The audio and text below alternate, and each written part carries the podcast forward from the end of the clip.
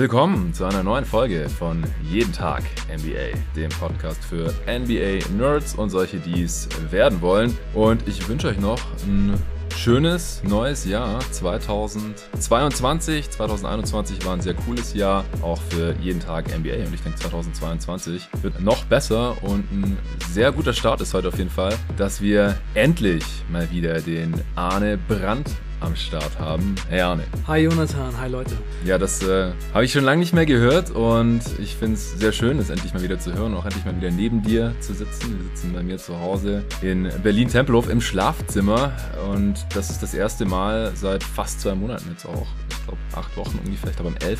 11. oder so haben wir unsere letzte gemeinsame Folge zusammen aufgenommen. Und heute geht's wieder los mit einem neuen Format. Äh, du hast gemeint, du würdest gerne ein Format machen, das so am Puls der Liga ist. Und äh, ich fand den Titel gleich ganz geil. Und ich glaube, den werde ich auch einfach dann nachher so äh, für die Folge übernehmen. Am Puls der Liga. Soll ein ganz lockeres und offenes und freies Format sein, wo wir einfach über das reden, was wir so aus der NBA die letzten Tage oder in dem Fall Wochen und Monate mitgenommen haben.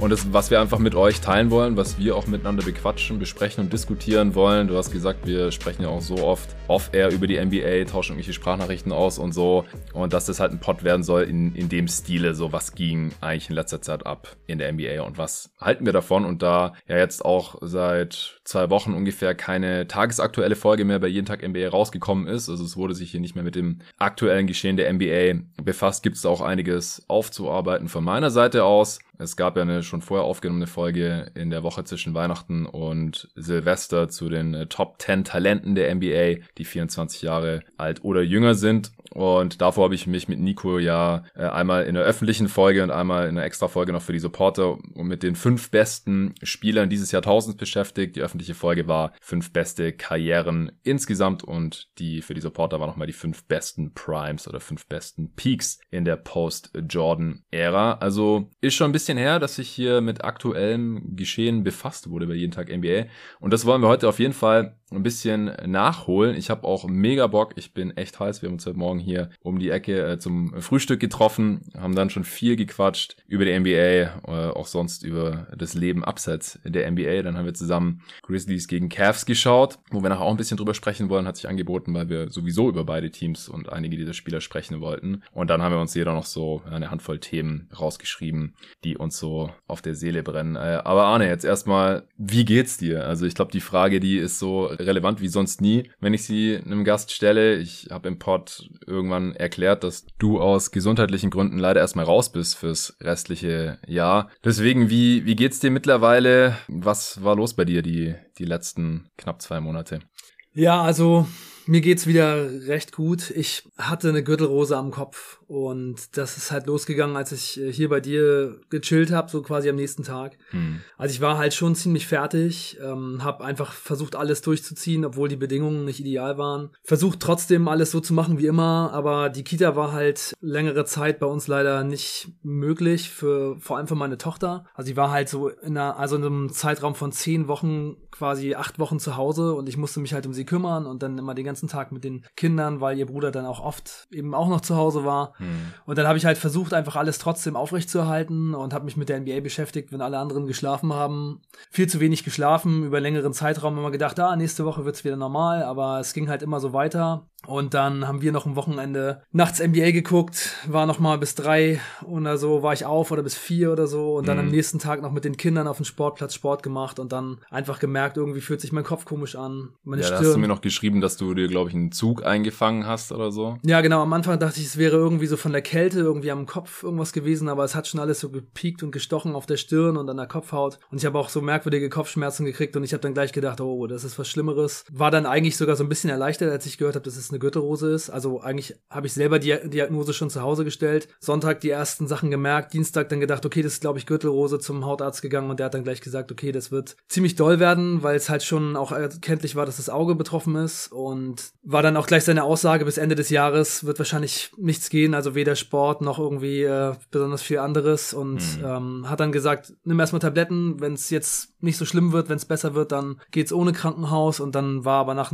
nach drei, vier Tagen Schluss so, dann dann habe ich gedacht, okay, ganze Gesicht angeschwollen, Auge zugeschwollen, kann nichts mehr sehen, ab ins Krankenhaus und. Ja, da hast du mir noch geschrieben, du sollst jetzt erstmal nicht ins Krankenhaus gehen, du hast die Überweisung schon, aber die Krankenhäuser waren oder sind ja wahrscheinlich auch immer noch relativ überlastet, auch wegen der äh, nach wie vor Corona-Situation. Und dann hast du noch ein paar Tage gewartet, dann habe ich dich, äh, ich glaube am Freitag habe ich dir geschrieben, wie sieht's aus bei dir, geht's dir besser? Hast gemeint, nee, eher schlechter, du überlegst jetzt, ob du echt ins Krankenhaus gehen sollst. Dann habe ich auch geschrieben, ja, Alter, mach das, es, es geht um dein Auge. Und dann bist du ja auch gegangen. Ja, genau. Und dann war auch schon klar, es geht nicht anders. Ja, und im Krankenhaus war es dann eigentlich total gut für mich vollkommene Ruhe, weil ich dann auch noch in Corona-Quarantäne musste, weil mein Sohn positiven Corona-Test hatte. Also es war ein positiver Schnelltest. Hm. Letztendlich hatte er kein Corona, aber ich bin da dann im Krankenhaus in Corona-Quarantäne gekommen, hatte ein eigenes Zimmer, eigenes Bad, Balkon, völlig abgeschirmt, total ruhig, nichts zu machen, konnte eh nicht gucken, hab dann einfach nur viel geschlafen und NBA-Podcasts gehört. Hm. Das war ganz gut und war mal eine Woche richtig äh, raus schon mal eine ganz gute Erholung, hab einfach super viel gepennt, auch dann genau andersrum als vorher. Mhm. Ja, und dann war es halt insgesamt vielleicht so vier Wochen, die ich echt fast nicht sehen konnte mit dem linken Auge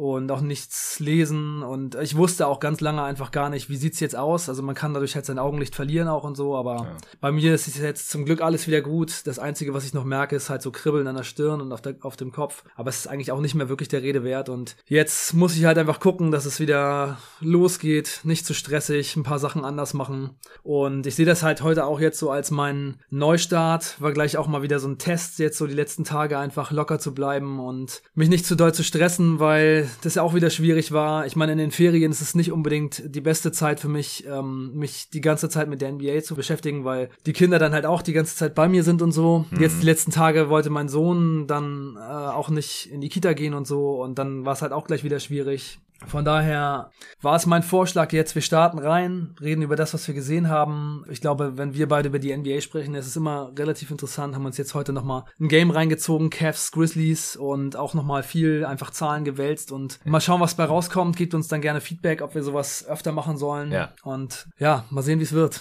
Genau, also ich kann mir auch vorstellen, wenn das Format gut ankommt, äh, dass wir das hier einigermaßen regelmäßig, jetzt vielleicht nicht jede Woche, du willst vielleicht dann auch mal einen anderen Pod mit mir machen, äh, zusammen machen. Vielleicht Vielleicht mache ich es dann auch mal mit einem anderen Gast, wo man einfach locker über aktuelle Themen spricht. Jetzt nicht in so ein Format gepresst wie äh, Power Ranking, wo man über alle 15 Teams sprechen muss von einer Conference oder sich an irgendwelchen Awards entlanghangelt oder anhand anderer Kriterien überlegt, worüber man spricht, sondern einfach ganz locker. Ich habe auch keine Ahnung, wie lange der Pod jetzt wird. Ich bin auf jeden Fall froh, dass du wieder fit bist, äh, dass du auch wieder gut sehen kannst. Du weißt auch noch, wo der Korb hängt. Äh, du warst am ja. Dienstag direkt mal wieder im Training. Wir zocken ja auch fürs selbe Team. Ich war am Dienstag leider noch auf der Autobahn auf der A9 unterwegs, auf dem Rückweg von Stuttgart nach Berlin, bin da zu spät angekommen, aber du warst im Training, hast ein bisschen 4 gegen 4 zocken können und am Ende auch direkt wieder ein paar Dreier reingenagelt, wie mir berichtet wurde. Ja. Und am äh, Freitag gehen wir dann äh, endlich mal wieder zusammen zocken äh, in einer Halle hier in Berlin. Ich habe schon mega Bock. Ich konnte über die Feiertage, ähm, also zwischen Weihnachten und Silvester, bei einem alten äh, Teammate und Mitbewohner von mir, Shoutout Nick an dieser Stelle, mal im Training vorbeischauen und äh, habe da ein bisschen zocken können und war überrascht äh, davon, wie gut ich eigentlich noch in Shape bin. Da hatte ich echt große Angst nach den Weihnachtsfeiertagen, weil ich da auch extrem viel gegessen habe. Äh, deswegen, ich habe Bock, am Freitag mal wieder zu zocken und das ist jetzt vielleicht auch die richtige Stelle, um unseren Sponsor kurz reinzuschieben. Es gibt kurz Werbung von Performance. Performance, was ist das? Falls ihr es noch nicht wisst, es ist unter anderem ein Sporttaschen Hersteller und zwar hier aus Berlin, daher auch der Name Bear Performance und das ist auch nicht nur ein sehr cooler Sporttaschenhersteller, sondern auch ein Basketballer, auch ein Teammate von uns, äh, Shoutout Riff an dieser Stelle. Ähm, wir zocken im Team Performance hier in der FBL Berlin auch. Das Team wird auch von Performance gesponsert, genauso wie dieser Podcast hier immer wieder. Ich habe mittlerweile alle vier Größen, die es gibt vom Sportbag tatsächlich. Ähm, die Größe L ist auch noch dazu gekommen. S nutzt eigentlich nur meine Freundin. Das ist, ja, sag mal, meine größere äh, Handtasche. Da passt vielleicht ein paar Schuhe und Sportklamotten rein. Dann ist das Ding schon relativ voll oder der Laptop und irgendwelche Arbeitsunterlagen. Dann die Größe M. Das war meine erste Größe. War ich auch schon ziemlich zufrieden damit. dass äh, da passt ein Ball rein und Schuhe und Klamotten. Aber ist dann schon auch relativ flott voll. Äh, ich nutze am häufigsten eigentlich die Größe XL. Das ist so eine solide Reisetaschengröße. Da geht wirklich alles rein. Natürlich dabei, natürlich die Schuhe, dann auch noch irgendwelche Schlappen, wenn man noch duschen will, Wechselklamotten, äh, großes Handtuch, Trinkflaschen, vielleicht ein Snack. Also das Ding ist wirklich noch nie voll geworden. Ich nutze es auch wirklich als Reisetasche, hatte es jetzt auch dabei über die Feiertage, als ich bei meiner Familie war, voll gemacht mit Klamotten und allem, was ich gebraucht habe in Stuttgart in meiner alten Heimat. Also kann ich auch wirklich sehr, sehr empfehlen, wer es groß mag und braucht. Die Dinger kann man ganz angenehm auf den Rücken schnallen mit der Rucksackfunktion, was bei mir wichtig ist, weil ich oft auf zwei Rädern unterwegs bin, Fahrrad, Motorrad. Ja, man kann es natürlich auch einfach umhängen oder in der Hand äh, transportieren. Äh, gibt's in Grau und in Schwarz. Ich äh, habe beide Farben äh, zur Auswahl, finde auch beides cool. Der Innenbereich äh, der Tasche ist orange, damit man drin auch alles sieht, auch dunkle Sachen. Also wirklich super praktisch, nicht nur für Basketballer, sondern auch für alle anderen Arten von äh, Sportlern. Äh, sehr zu empfehlen. Performance, die machen aber nicht nur Taschen, sondern mittlerweile auch Sportbekleidung und auch Sportnahrung. Die Sportbekleidung ist äh, Fair Trade und in der EU hergestellt. Und äh, die Sportnahrung habe ich auch schon ausprobiert. Da gibt's diverse Nahrungsergänzungsmittel, äh, Protein, Pulver, vegan oder Whey. Und all das gibt's im Shop auf performance.com und es gibt 15% Rabatt mit dem Code jeden Tag NBA. Nach wie vor. Link zum Shop und den Rabattcode findet ihr wie immer in der Podcast-Beschreibung. Ja, das war's auch schon. War jetzt ein längeres Intro als sonst, aber ich glaube, hier war mal ein Update nötig. Und ich würde sagen, lass uns nicht länger hier Zeit verschwenden und direkt mit dem NBA Talk starten. Womit willst du denn anfangen? Was äh, brennt dir als erstes auf der Seele? Also, da die Bulls das Number One Team in der Eastern Conference sind, würde ich sagen, können wir vielleicht mit denen starten. Acht Game Winning Streak. Ja, ja, können wir sehr gerne machen. Also, ich weiß nicht, die Bulls stehen jetzt bei 25 und 10, stand äh, Mittwochabend. Du hast gerade schon gesagt, sie haben mit acht Spiele in Folge gewonnen. Sie hatten als erstes Team eigentlich so den richtig krassen Covid-Outbreak. Aber da wurden ja dann noch Spiele abgesagt, äh, weil sie dann auch einfach nicht mehr genügend Spieler zur Verfügung hatten, was vielleicht auch Glück im Unglück war, denn da gab es auch noch nicht diese Hardship Exceptions. Also mittlerweile darf ein Team ja im Prinzip ganz easy zusätzliche Spieler verpflichten, unkompliziert, zählt nicht gegen die Luxury Tags und so weiter. Und das gab es damals einfach noch nicht und dann äh, mussten halt noch diverse Spiele verschoben werden, die dann irgendwann nachgeholt werden, während jetzt halt Teams mit ja, drei, vier G-Ligern oder irgendwelchen Ex-NBA-Spielern auflaufen müssen und dann halt vielleicht nicht so tolle Gewinnchancen haben. Das hat die Bulls gar nicht so hart getroffen in dem Fall. Wie sieht's denn bei dir aus? Übersteigen die Bulls mittlerweile auch deine Erwartungen vor der Saison? Du, du warst ja immer auf dem Hype Train 50 Siege für deine Chicago Bulls, während andere ja noch dran gezweifelt haben, ob die Bulls am Ende überhaupt in die Playoffs kommen mit diesem Team. Ich glaube, das ist mittlerweile gar keine Frage mehr und auch das Play-In sollte keine Gefahr mehr sein. Also, was hältst du von deinen Chicago Bulls bisher? Du sitzt auch ganz stolz in deinem Hoodie übrigens, den du ja gewonnen hast, nachdem du die Wette gewonnen hast. Äh, Habe ich hier im, im Pod ja dann auch äh, noch dich beglückwünscht in Abwesenheit und hab dir den Pulli ja noch mal zu Hause vorbeigebracht. Schönes Ding. Wie gesagt, ich hätte ihn noch ganz gerne selber behalten. Ja, also, was sind deine Gedanken zu deinen Bulls gerade? Ja, mich freut es natürlich unglaublich doll. Also ich hatte wirklich selten so viel Spaß in einer Saison beim, beim Verfolgen eines Basketballteams oder vor allem der Bulls. Ich bin ja eigentlich immer so bei den Bulls dran gewesen. Ja, es ist halt schon echt richtig krass, überraschend für mich auch natürlich, dass sie jetzt auf dem ersten Platz in der Eastern Conference stehen. Vor der Saison hatte ich gesagt, vierter Platz und 50 Siege ist mhm. so mein Tipp. Dann, nachdem ich den Start gesehen habe, vielleicht so ungefähr nach 12, 15 Spielen oder so, hatte ich gesagt, ich glaube, es werden dann vielleicht doch eher 56 Siege, weil ich schon gesehen habe, wie gut das alles zusammenpasst und weil DeMar DeRozan einfach so eine krasse Verstärkung ist und die Probleme, die die Bulls in den letzten Jahren hatten, sehr stark behebt. Und ja, ich glaube, dass die Bulls halt absolut real sind. Ich meine, die Jungs vom Dunked On Podcast haben vor der Saison ihnen 39, also sie auf 39 Siege getippt. Mhm. Jetzt haben sie schon 25 nach 35 Spielen. Also das ist äh, ja schon echt Wahnsinn. Und ja, ich glaube auch, dass es so ist, dass die Bulls mittlerweile wirklich als ernstzunehmendes Team wirklich für den Number One Spot in der Eastern Conference gesehen werden müssen. Also auch wenn es jetzt, wie du gerade gesagt hast, ein bisschen glücklich war, so dass sie als erstes getroffen wurden, dann zweimal verloren haben, also wirklich so als Rumpftruppe auflaufen mussten und dann wurden die Spiele abgesagt. Aber selbst danach jetzt dass sie auch in den Spielen ohne Lonzo Ball und Caruso gut gespielt haben und gewonnen haben, das ist halt schon wirklich so eine Steigerung, würde ich mal sagen, dieses Teams. Natürlich sind sie defensiv ein bisschen schwächer geworden, aber sie haben halt einen tiefen Kader. Immer wieder springen andere Leute in die Bresche, wenn sie sie brauchen. Die Defense schmiert halt nicht komplett ab, sondern ist trotzdem solide. Ich sehe auch bei manchen Leuten wirklich, glaube ich, durch den Einfluss von Lonzo Ball und äh, Caruso, dass die sich defensiv verbessert haben. Mhm. Also sinnbildlich dafür ist für mich auch diese Szene Szene vor dem Buzzerbeater gegen die Indiana Pacers von DeMar DeRozan. Erstmal haut DeMar DeRozan den Ball an das Bein von Miles Turner, defensives Play, dadurch kriegen sie den Ball. Ähm, dann danach ist Kobe White an der Situation äh, im nächsten Angriff beteiligt, wo äh, der ba wo der Ball gegens Brett geht und äh, er dann dieses Hustle Play macht, sich auf den Boden wirft, dann den Ball zu, ich glaube, DeMar DeRozan wirft. Also das sind halt beides Spieler, die defensiv halt sehr immer in der Kritik standen und ich glaube schon, ja. dass da einiges passiert ist, dass die sich jetzt halt alle reinhängen. Wenn das Team halt defensiv erstmal auch einen ganz guten Ruf hat, dann spielen alle ein bisschen härter und da sind dann natürlich schon viele Dinge, die jetzt ganz anders laufen als zum Beispiel im letzten Jahr. Also letztes Jahr war das Team ja auch defensiv nicht total schlecht, aber zum Beispiel Kobe White war defensiv immer schwierig mhm. und dann sieht man jetzt auch schon gerade so bei der Screen Navigation, dass die Bulls halt echt Fortschritte gemacht haben. Ja, also ich bin natürlich auch sehr positiv überrascht von Chicago Bulls. Ich war ja nicht ganz so low wie jetzt äh, die amerikanischen Kollegen, äh, Nate Duncan, Danny LeRoux oder John Hollinger. Also da gab es ja wirklich einige, die bei den Bulls sehr, sehr skeptisch waren. Äh, aber bei 50 Siegen habe ich sie jetzt auch nicht gerade gesehen. Ich glaube, ich habe auf eine leicht positive Bilanz getippt oder so. Ich kann mir auch vorstellen, dass sie Platz eins holen im Osten. Ich glaube, Heimvorteil ist sehr, sehr realistisch. Sie sind halt gerade, wenn man sich das Net-Rating anschaut, so ziemlich genau auf einem Niveau mit Milwaukee, die bei plus 4,8 stehen, laut Clean the Glass, also ohne Garbage Time.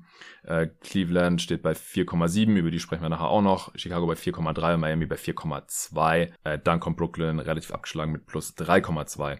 Ähm, Brooklyn und Chicago performen ihr Netrating aber ziemlich krass aus. Also die Bulls haben jetzt gerade drei Siege mehr, als sie eigentlich laut Netrating haben sollten. Und diese drei Siege mehr, die sind ja auch relativ logisch zu erklären. Allein zwei davon sind jetzt DeMar DeRozans Buzzer-Beater ja. gewesen, weil wenn die nicht drin gewesen wären, dann hätten sie halt einfach zwei Siege weniger. Ja. Also un unfassbare Würfe. also auch, also dieser Wurf, dass er den überhaupt genommen hat, mit einem Punkt hinten. Sie haben gar keinen Dreier gebraucht. Dann ist der Rosen jetzt nicht so der tödlichste Dreierschütze und dann mega off-balance, wobei ich mir bei ihm fast besser vorstellen kann, dass wenn er diesen Rhythm hat, wie er ihn halt auch aus der Midrange hat, dass die Dreier dann bei ihm fast besser fallen, als wenn es jetzt so ein Spot-Up-Standstill-Dreier gewesen wäre vielleicht. Aber er hat es ja dann im nächsten Spiel als Spot-Up-Standstill. Äh ja, aber das war auch so nach einem Pump-Fake zwischen zwei Defendern durch und so. Das ist schon so eher der, der DeRozan-Style ja, auch aus der ja, Midrange. Ja. ja, also unfassbare Würfe, ähm, auch mit dieser Scramble-Situation davor, die du gerade schon geschildert hast. Äh, ich würde empfehlen, allen, die es noch nicht gesehen haben, also ich glaube, die Würfe haben mittlerweile alle gesehen, denke ich mal, er ist ja auch der erste Spieler ever, der zwei Buzzer-Beating Dreier in Folge getroffen hat in der Liga-Historie. Also unfassbar. Und dann halt DeRozan, der jetzt echt nicht so der, der Shooter ist. Also diese Sorte trifft er gut. Dreier oder Game Winner? Ich glaube, es waren die ersten. Stimmt, es waren überhaupt nur Buzzer-Beating ja, ja. Game Winner, ja, nicht mal drei. Buzzer-Beating Game Winner in Back-to-Back Games. Ja, stimmt. Du hast recht. Also Buzzer-Beating Game Winner sind eh sehr selten. Also ich meine, wie viel gab's da diese Saison? Fünf oder so. Und DeRozan hat jetzt zwei davon. Äh, und dann halt in aufeinanderfolgenden Spielen. Also einfach nur abgedreht. Ja. Steht für mich auch ein bisschen sinnbildlich für DeRozans Saison bisher. Aber worauf ich eigentlich hinaus wollte, ist, äh, ich wollte einen Shoutout noch an äh, Hassan geben, at coach-hamo auf Twitter. Denn der hat ähm, in einer schönen Hommage an Titanic Hoops, das war früher so ein Twitter Twitter-Account. Ich hab's, hab dich vorhin schon gefragt, ob du das kennst. Gibt's glaube ich jetzt seit zwei Jahren nicht mehr. Die haben immer wieder äh, Buzzerbeater oder Game Winner, äh, die Spielszenen halt davon mit Celine Dion's My Heart Will Go On äh, untermalt und der Drop in dem Song ist halt immer der Moment, als der, wenn der Ball halt in den Ring reindroppt und äh, gerade in dem Video passt es sehr, sehr gut, auch danach mit der Celebration und so und davor mit dem Scramble. Perfekt. Also äh, vielen Dank Hassan, dass du dir da die Mühe gemacht hast. Beim zweiten am nächsten Tag hast du es dann nicht mehr gemacht, weil es dann irgendwann vielleicht auch ein bisschen viel wird. Aber kann ich auf jeden Fall empfehlen, findet ihr noch auf Hassans Twitter-Profil. Und wie gesagt, also ich, ich finde DeRozans Saison, wir haben hier im Pod schon mehrmals über ihn gesprochen, ich habe auch mit anderen Leuten, wie Tobi zum Beispiel, mehrmals schon über DeRozan gesprochen. Er spielt wahrscheinlich seine best, die beste Saison seiner Karriere, ist jetzt nicht ein völlig neuer oder anderer Spieler als die letzten Jahre, aber ich finde, er vereint halt so verschiedene Sachen, die er davor in seiner Karriere schon gut gemacht hat, in dieser Saison äh, bisher am besten. Offensiv, also das Playmaking aus San Antonio zusammen äh, mit Scoring aus Toronto und dann halt eine wir so von ihm wahrscheinlich noch nie gesehen haben, dass er dann halt äh, jetzt in dieser Saison die beste seiner bisherigen Karriere spielt und das wird gerade noch gekrönt von Platz eins im Osten seiner Bulls und eben dieser, diesen beiden Game Winnern. Und es ist, glaube ich, auch nicht übertrieben zu sagen, dass die Bulls the Rosens Team sind mittlerweile, oder? Das würde ich auf jeden Fall genauso unterstreichen. Also wenn man alle Spiele von den Bulls guckt, dann kann man kein anderes Gefühl bekommen, denn das, was DeRozan macht, das ist einfach die Sicherheit geben, immer in den entscheidenden Momenten die Führung übernehmen, der ist der beste Crunch-Time-Spieler in dieser Saison in der ganzen Liga. Er hat die, glaube ich, die, die meisten Crunch-Time-Punkte gemacht mhm. und trifft einfach immer die richtigen Entscheidungen. Er kommt einfach immer an seine Spots. Er kann die Würfe nehmen, die er will und so kann er die Games halt finishen. Er ist einfach quasi nicht zu stoppen und wenn er doch gestoppt wird, dadurch, dass mehrere Leute ihn verteidigen, dann macht er halt das richtige Play und spielt den Ball ab und das schlägt sich halt auch in den Zahlen nieder. Also die Bulls sind mit DeRozan auf dem Feld bei plus 9,5. Ohne Zach Levine, also wenn man DeRozan auf dem Feld, Zach Levine auf der Bank nimmt, plus 12,2 und andererseits Levine auf dem Feld plus 2,5 und ohne DeMar DeRozan minus 6,1.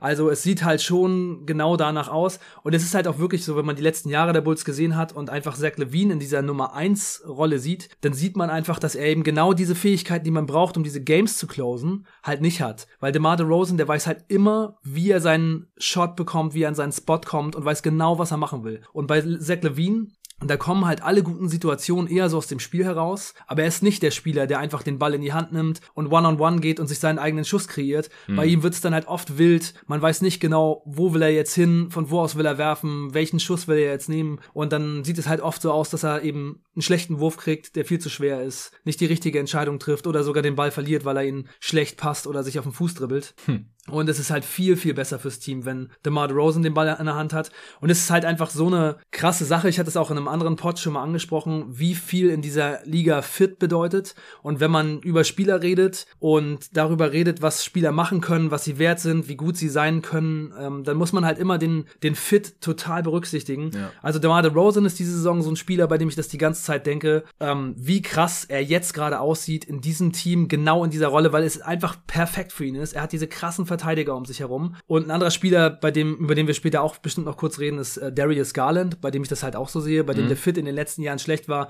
Über den habe ich auch viele kritische Sachen gesagt, die jetzt halt doch anders aussehen, ähm, weil er einfach in einem besseren Fit spielt. Und ja. nochmal ein Beispiel dazu. DeMar DeRozan mit Caruso und Ball auf dem Feld in 700 Possessions ist im offensiven Percentile auf 98 und defensives Percentile 96 und plus 20. Also man hm. sieht einfach, stell die krassesten Verteidiger neben DeMar DeRozan, gib ihm den Ball in die Hand, lass ihn kreieren und es läuft halt richtig, richtig gut. Ja, und dann äh, mit Lonzo hast du ja zumindest noch einen, der diese Saison richtig viele Dreier nimmt und die extrem gut trifft. Das äh, habe ich jetzt auch die Tage erst irgendwo gesehen oder gehört, dass er die, was die Kombination aus Volumen und Quote angeht, halt zu den Top 5 Shootern der Liga gerade gehört. Und das ist halt dann auch wichtig. Also wenn jetzt halt Lonzo seine Dreier nicht treffen würde oder nicht so viele nehmen würde, neben Caruso, der nicht so der Supershooter ist und wie gesagt, DeRozan, er scoret halt auch in allererster Linie immer noch innerhalb der Dreierlinie. Also da darf man sich jetzt nicht von diesen äh, Buzzer-Beating-Dreiern äh, blenden lassen. Er ist jetzt immer noch kein Supershooter oder so. Und das wäre dann halt offensiv vielleicht schon problematisch. Und das waren wahrscheinlich auch so ein bisschen die Bedenken, die halt viele vor der Saison gesehen haben. Aber offensiv haben wir ja auch in der Preview schon ein gutes Team erwartet. Defensiv hast du ein gutes Team erwartet.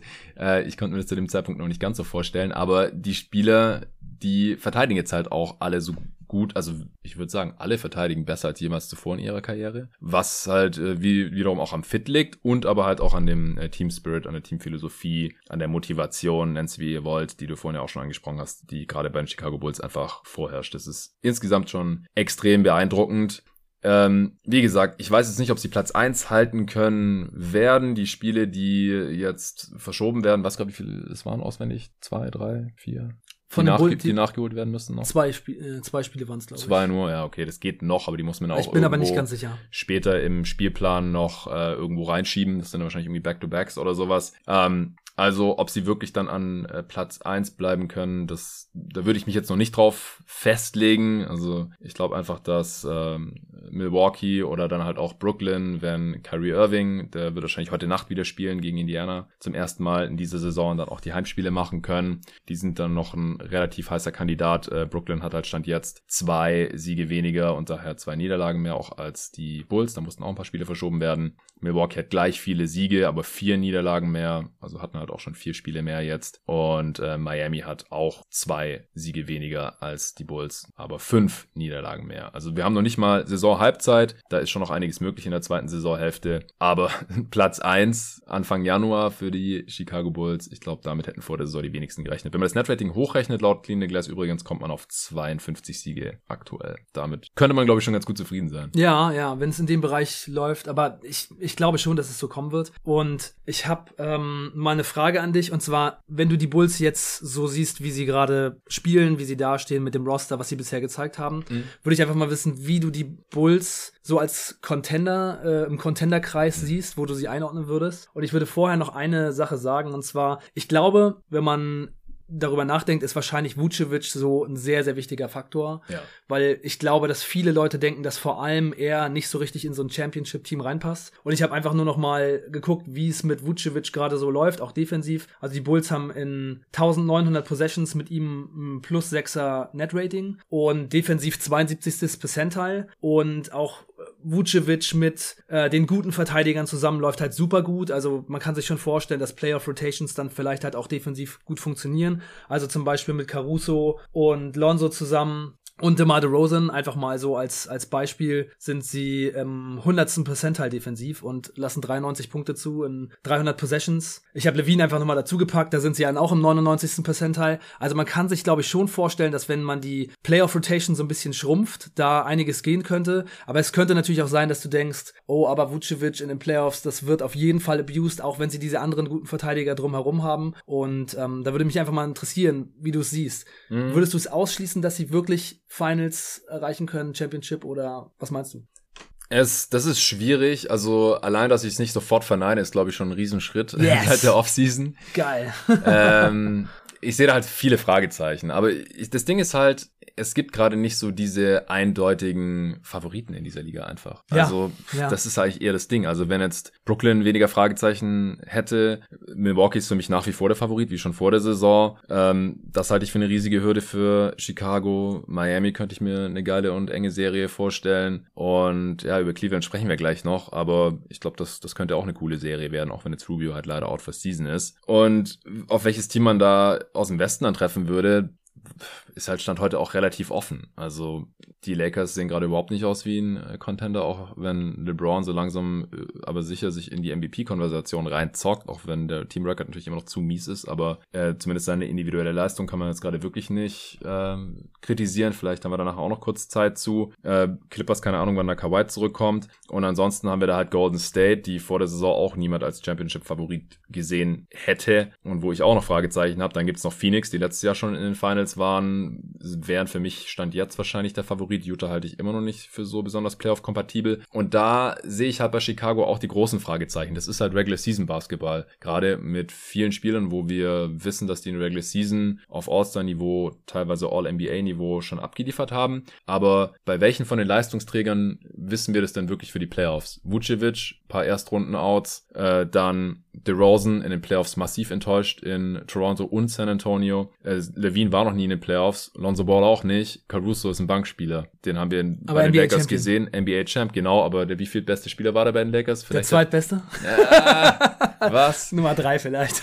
also genau, da, da fängt halt die Konversation an. Rondo oder er oder irgendwer, aber mhm. ich glaube so, keine Ahnung, vierter, fünfter. Ah, ich glaube, wenn man sicher. den letzten Bubble Run äh, sich nochmal angucken würde, wäre er vielleicht schon der drittbeste. Ich weiß, ich kann Also damals hat man Rondo gesagt, äh, KCP hatte auch ganz gute Playoffs und war halt ja. halt immerhin Starter. Also das, also maximal halt drittbeste Spieler. Ja. Und wenn Caruso dein drittbester Spieler ist, also bei aller Liebe, geiler Defender, All-NBA-Level-Defender und so weiter, gar keine Frage. Super wichtig für dieses Team, aber das, das reicht halt wahrscheinlich normalerweise nicht. Also, pff, da, das müsste ich halt echt erst nochmal sehen, dass der Rosen auf einmal seinen Regular-Season-Ball auch auf die Playoffs übertragen kann. Ich kann es mir vorstellen, weil er in der Kombination einfach diese Skills noch nie so wirklich gezeigt hat, aber ja, ich denke Bühne auch, dass er es kann. Hat hier im Pod halt auch schon gesagt. Ich meine, so wie er gerade an seine Spots kommt und das Midrange-Game und, und so und auch wie er in der Klatsch agiert und so, das erinnert ja schon so ein bisschen an Kawhi Leonard Light oder sowas. Also ohne die krasse Defense jetzt halt. Ja. Ja, und der kann sein Game natürlich auch in den Playoffs aufziehen, gar keine Frage. Aber DeRozan konnte das halt bisher nicht, weil in den Playoffs, wenn es dann halt, wenn er halt gegameplant wird, äh, dann fällt halt nicht mehr jeder Gegenspieler auf seine Pumpfakes rein ähm, und er muss halt auch dann weiterhin seine seine Midrange Pull-ups so um die 50 Prozent treffen oder im hohen 40er Bereich zumindest, damit es in der Halbzeit eine effiziente Offense ist. Ähm, wie gesagt, er muss weiter in die Freiwürfe ziehen. Die aggressive Bulls-Defense, die darf nicht irgendwie ausgehebelt werden dann, wenn es äh, vier bis sieben Mal gegen dasselbe Team geht. Also ich kann mir halt vorstellen, dass es teilweise jetzt gerade noch, gerade am Anfang der Saison, dass die Bulls halt niemand so wirklich auf dem Zettel hatte. Und jetzt gerade ist ja sowieso alles total crazy. Und da stechen die Bulls halt als eins der Teams hervor, die trotz aller Widrigkeiten noch gut sind und auf Platz eins stehen in der Conference. Aber ich würde daraus jetzt nach noch nicht mal einer halben Regular Season noch nicht allzu viele Schlüsse für die Playoffs ziehen. Ich würde jetzt nicht komplett ausschließen, dass sie irgendwie in die Finals kommen. Champ kann ich mir nach wie vor gar nicht vorstellen. Aber ich habe ja vor der Regular Season noch angezweifelt, dass die überhaupt eine Playoff-Runde gewinnen können. Und das war ja so das Ziel, erstmal Playoffs mhm. und dann kann man irgendwie darauf aufbauen. Habe ich auch nachvollziehen können. Ich fand es ein bisschen teuer. Und da hätte ich gleich noch eine Frage an dich. Ähm, Mittlerweile kann ich mir gut vorstellen, dass sie eine Runde gewinnen. Ich glaube, alles andere wäre enttäuschend mittlerweile. Äh, so habe ich es ja letztes Jahr auch als Fan bei den Phoenix Suns gehandhabt. Vor der Saison habe ich gesagt, ja, die müssen jetzt auf jeden Fall mal in die Playoffs kommen und sollten da wahrscheinlich eine Runde gewinnen. Irgendwann habe ich gesagt, ich wäre enttäuscht, wenn sie nur eine Runde gewinnen und so weiter. Und am Ende sind sie in die Finals gekommen. Sehe ich, seh ich bei den Bulls jetzt gerade noch nicht ganz. Ähm, aber das müssen wir auf jeden Fall im Auge behalten und werden wir sicherlich auch immer wieder besprechen, ja, bei jeden Tag NBA, wenn es Richtung Playoffs geht. Ich will auch demnächst mal so eine Art zur Saisonhalbzeit vielleicht so eine Art Contender-Check-In machen. Und da habe ich jetzt auch schon mal so überlegt, äh, welche Teams ich da überhaupt besprechen will und wen ich da vielleicht als Gast reinhole und so. Und da muss ich mir dann auch wirklich Gedanken machen, ob ich da die Bulls jetzt mit reinnehme oder nicht. Ja. Weil wie gesagt, die sind halt gerade auf diesem Regular Season Niveau mit Miami, Cleveland, Milwaukee und Brooklyn irgendwie. Ja. Aber das hat für mich für die Playoffs noch nicht so super viel zu bedeuten. Ja. Ja, also ich ähm, ich denke halt, dass Vucevic ein Spieler ist, der defensiv schon etwas unterschätzt ist. Und es ist halt die Frage, ob man mit der Bull äh, Defense, die die Bulls spielen, tatsächlich eine Meisterschaft gewinnen kann ja. oder ob man nicht irgendwann switchen muss. Denn wenn es mit einer Switching-Defense bei den Bulls laufen sollte, dann haben sie einfach nicht die richtigen Spieler dafür. Mhm. Und Tobi hat ja gesagt, die Bulls spielen so eine aggressive Defense, aber ich würde dem so ein bisschen widersprechen, weil die Bulls spielen eigentlich schon fast ausschließlich Drop. Denn ähm, sie haben äh, ja mit äh, Tony Bradley noch einen großen Center von der Bank. Mhm und der hat ähm, auch ein gutes Net-Rating, plus 14,5. Also mit den großen Centern sind sie sehr positiv. Und was die Bulls Defense halt diese Saison so gut macht, ist halt wirklich die Screen Navigation. Also wie sie halt über die Screens rübergehen. Das heißt, Lonzo Ball und Caruso sind halt super gut darin, wenn der Spieler auf den Screen zugeht, den Kontakt aufzunehmen und mit über den Screen rüberzugehen. Also sei es der Spieler mit Ball oder auch ohne Ball. Das heißt, in ganz vielen Situationen spielen sie Drop, aber Caruso und Lonzo Ball kommen halt und Dusumu mittlerweile auch, der hat das auch schon gelernt, der hat sich das bei den anderen abgeguckt, mhm. wie es geht. Die laufen halt nicht in den Screen rein, sondern kommen oft mit über den Screen rüber und dann ist halt der Big Man davor, der Verteidiger kommt mit und das ist eigentlich die, der Hauptgrund, warum die Defense so gut funktioniert. Mhm. Und da wäre es halt interessant mal zu sehen, ob man mit so gutem Personal das in den Playoffs auch gut spielen kann gegen gute Teams. Und Switching ist mit dem Kader, wie gesagt, schwer drin. Und diese aggressiven Schemes habe ich selber gar nicht so viel gesehen, muss ich sagen, bei den Bulls. Und mit Derrick Jones Jr. auf Center sind die Bulls halt bei minus 4,2 in über 400 Possessions. Also das mhm. scheint einfach echt keine Option zu sein, weil er halt auch einfach zu dünn ist. Die Bulls haben halt keinen Small Ball Fünfer. Und da ähm, habe ich gleich auch noch mal so ein paar Trade-Ideen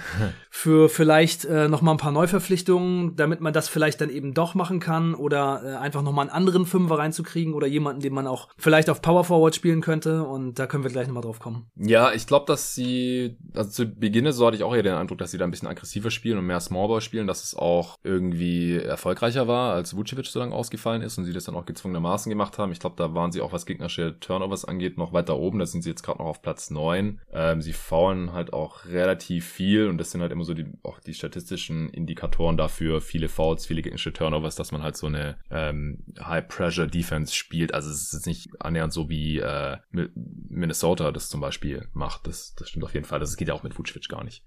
Ähm, ja, äh, Zwischenfrage erstmal. Du scheinst ja nach wie vor relativ überzeugt zu sein von Vucevic. Das kam in irgendeinem der Pots auch mal kurz auf die Frage. Da habe ich gesagt, äh, will ich mal irgendwie an dich weiterleiten oder ich, vielleicht hast du es auch gehört im Pod schon. Würdest du den Vucevic-Stil nach wie vor so machen, äh, vor dem Hintergrund, dass mit dem Pick ja Franz Wagner gepickt wurde, Wendell Carter Jr. jetzt bei den Magic auch ganz ordentlich aussieht und der dann nochmal ein First-Rounder in der übernächsten Draft zu den Magic geht und man im Minus äh, Salary noch schlucken musste? Oder würdest du jetzt im Nachhinein sagen, ja, Vucevic enttäuscht in dieser Saison so ein bisschen, du hast dich auch schon bei mir über ihn ausgekotzt, weil ja, er ja. Schlecht, schlecht gefinisht hat, kein Scheunentor getroffen hat eine Zeit lang, keine Freiwürfe zieht, Mismatches im Post nicht richtig ausnutzt mhm. und so weiter und so fort. Hast du dir da schon mal Gedanken drüber gemacht? Ja, ja, darüber denke ich eigentlich immer nach, wenn ich die Bulls mir ansehe. Diese Gedanken schwirren immer durch meinen Kopf. Also wenn man diesen Vucevic-Deal nicht gemacht hätte, dann würde dieses Team wahrscheinlich nicht so aussehen, wie es jetzt aussieht. Also ich glaube, Vucevic war wirklich der Anfang von diesem ganzen Umbau des Teams. Und ich weiß nicht, ob man die Spieler alle so bekommen hätte, wie man sie jetzt geholt hat, ob die Free Agents äh, gesagt hätten, okay, ich, ich komme da hin. Ich glaube schon, dass das ein wichtiger erster Schritt war. Hm, für Lonzo und dann auch für DeMar DeRozan, genau, dass sie einfach gesehen haben, okay, hier dieses Team will wirklich was verändern. Und das habe ich auch teilweise schon gehört. Ich glaube, äh, Lonzo Ball hat gesagt, er wäre auch so gekommen, aber ja, ich glaube schon, dass es, ähm, dass es so der erste Baustein war, dieses Team wirklich zu verändern. Und ich würde es einfach wieder so machen, ich würde es so lassen. Ich finde okay. Vucevic auch schon trotzdem coolen Spieler. Er hat jetzt die letzten zwei Wochen echt besser ausgesehen. Ey, keine Ahnung, was mit dem los ist, gerade dieses Slump. Es ist halt teilweise schon recht frustrierend anzusehen, weil er sich immer die gleichen Würfe erarbeitet. Er bekommt immer die gleichen Midranger, immer die gleichen Dreier. Wenn er in Post geht, immer den gleichen Hook, egal wer vor ihm steht, Darius Garland oder Evan Mobley. Er nimmt immer den gleichen Wurf. Er geht nie ganz bis zum Korb und macht mal einen Korbleger.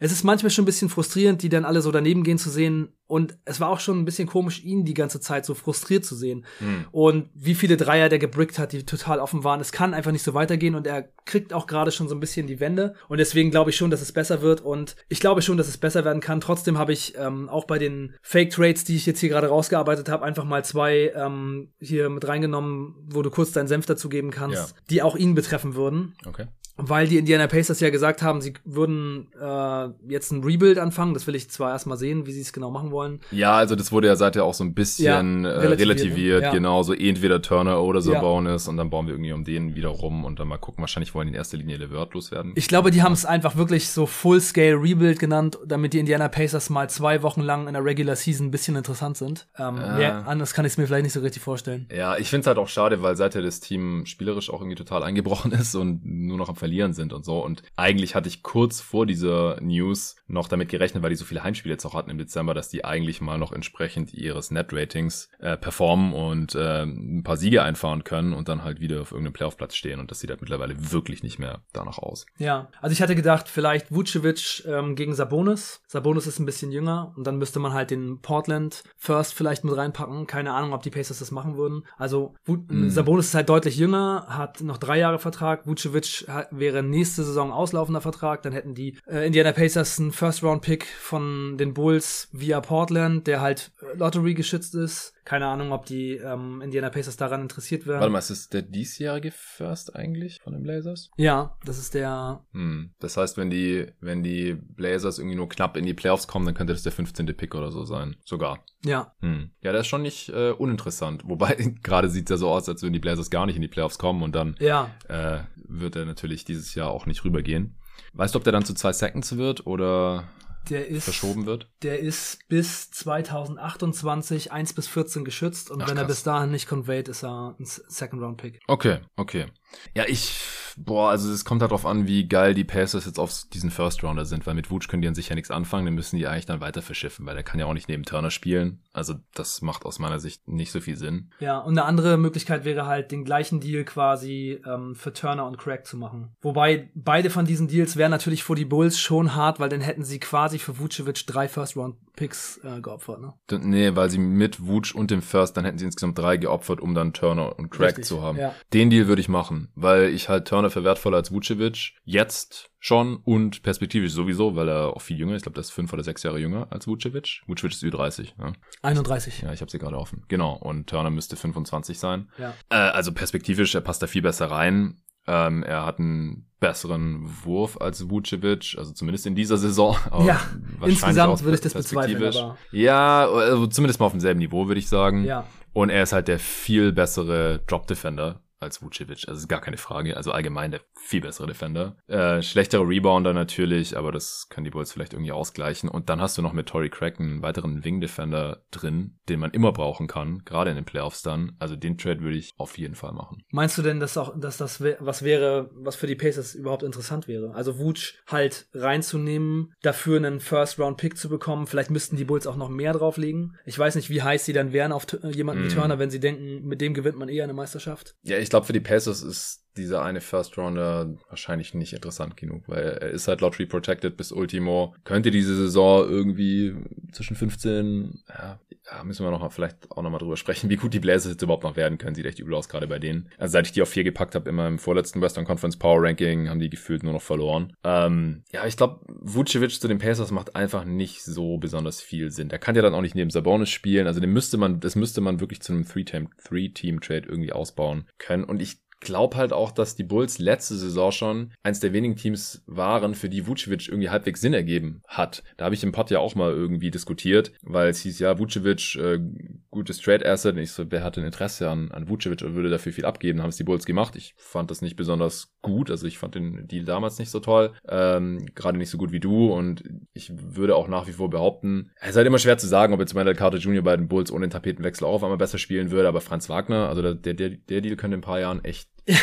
übel Ja, aussehen. Franz Wagner ist, sieht natürlich schon echt krass aus. Und noch ein weiterer First. Also ich bin direkt äh, so ein bisschen Franz Wagner-Fan geworden, Mm. was er alles mit dem Ball in der Hand machen Ja. kann. Wie gut er jetzt schon spielt, was der alles drauf hat. Ich glaube, er wird echt vielleicht jemand, der eine erste Option in einem te- guten Team sein kann. Das könnte ich mir schon Gerade vorstellen. sieht's auf jeden Fall danach aus. Äh, was hat er neulich rausgehauen? 38, 39 Punkte jetzt auch über die zwischen den Feiertagen, Ja. wer es nicht mitbekommen hat. Also der ist gerade mindestens ein Top 3 Rookie, wenn nicht sogar aktuell Top 2 mit Mobley zusammen. Barnes, äh, Scotty Barnes hat er vielleicht mittlerweile sogar schon überholt. Das ist halt schon ein heftiger Gegenwert jetzt im Nachhinein. Aber klar, hinterher ist man immer schlauer. Ja, ich frage mich halt nur, worauf ich wieder hinaus will. Wutsch ist jetzt gerade weniger wert als letzte Saison äh, zur Trade Deadline, würde ich mal behaupten. Und ja, deswegen glaube ich, ist es einfach schwierig, ihn jetzt gerade zu traden. Also vielleicht dann lieber gucken, wie die restliche Saison läuft und dann im Sommer nochmal, wenn er dann auch wirklich äh, nur noch ein Jahr Vertrag hat.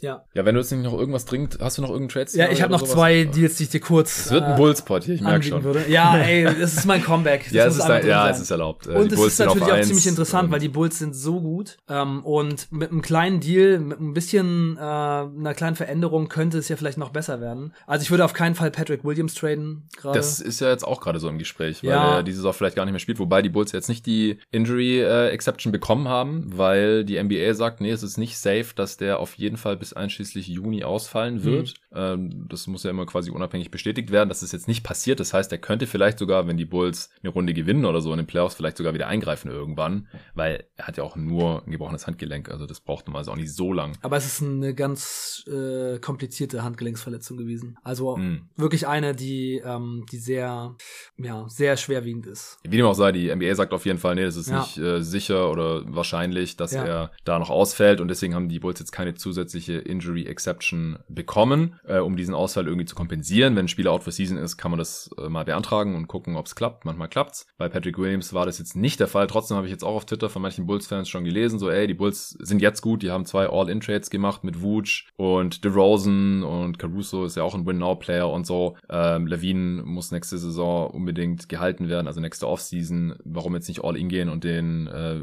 wie alt ist der jetzt? 20, Patrick Williams, 20 Ja, geworden 20. wahrscheinlich vor kurzem, genau, Mhm. der eh in dieser Saison nicht helfen wird, ähm, weil selbst wenn er dann noch zurückkommt in den Playoffs, in, in welcher Form wird er dann schon sein? Warum den nicht auch wegtraden? Da gibt's bestimmt Rebuilding-Teams, die Interesse haben, die dafür noch irgendwas von Wert abgeben könnten, aber da bist du vehementer Gegner von.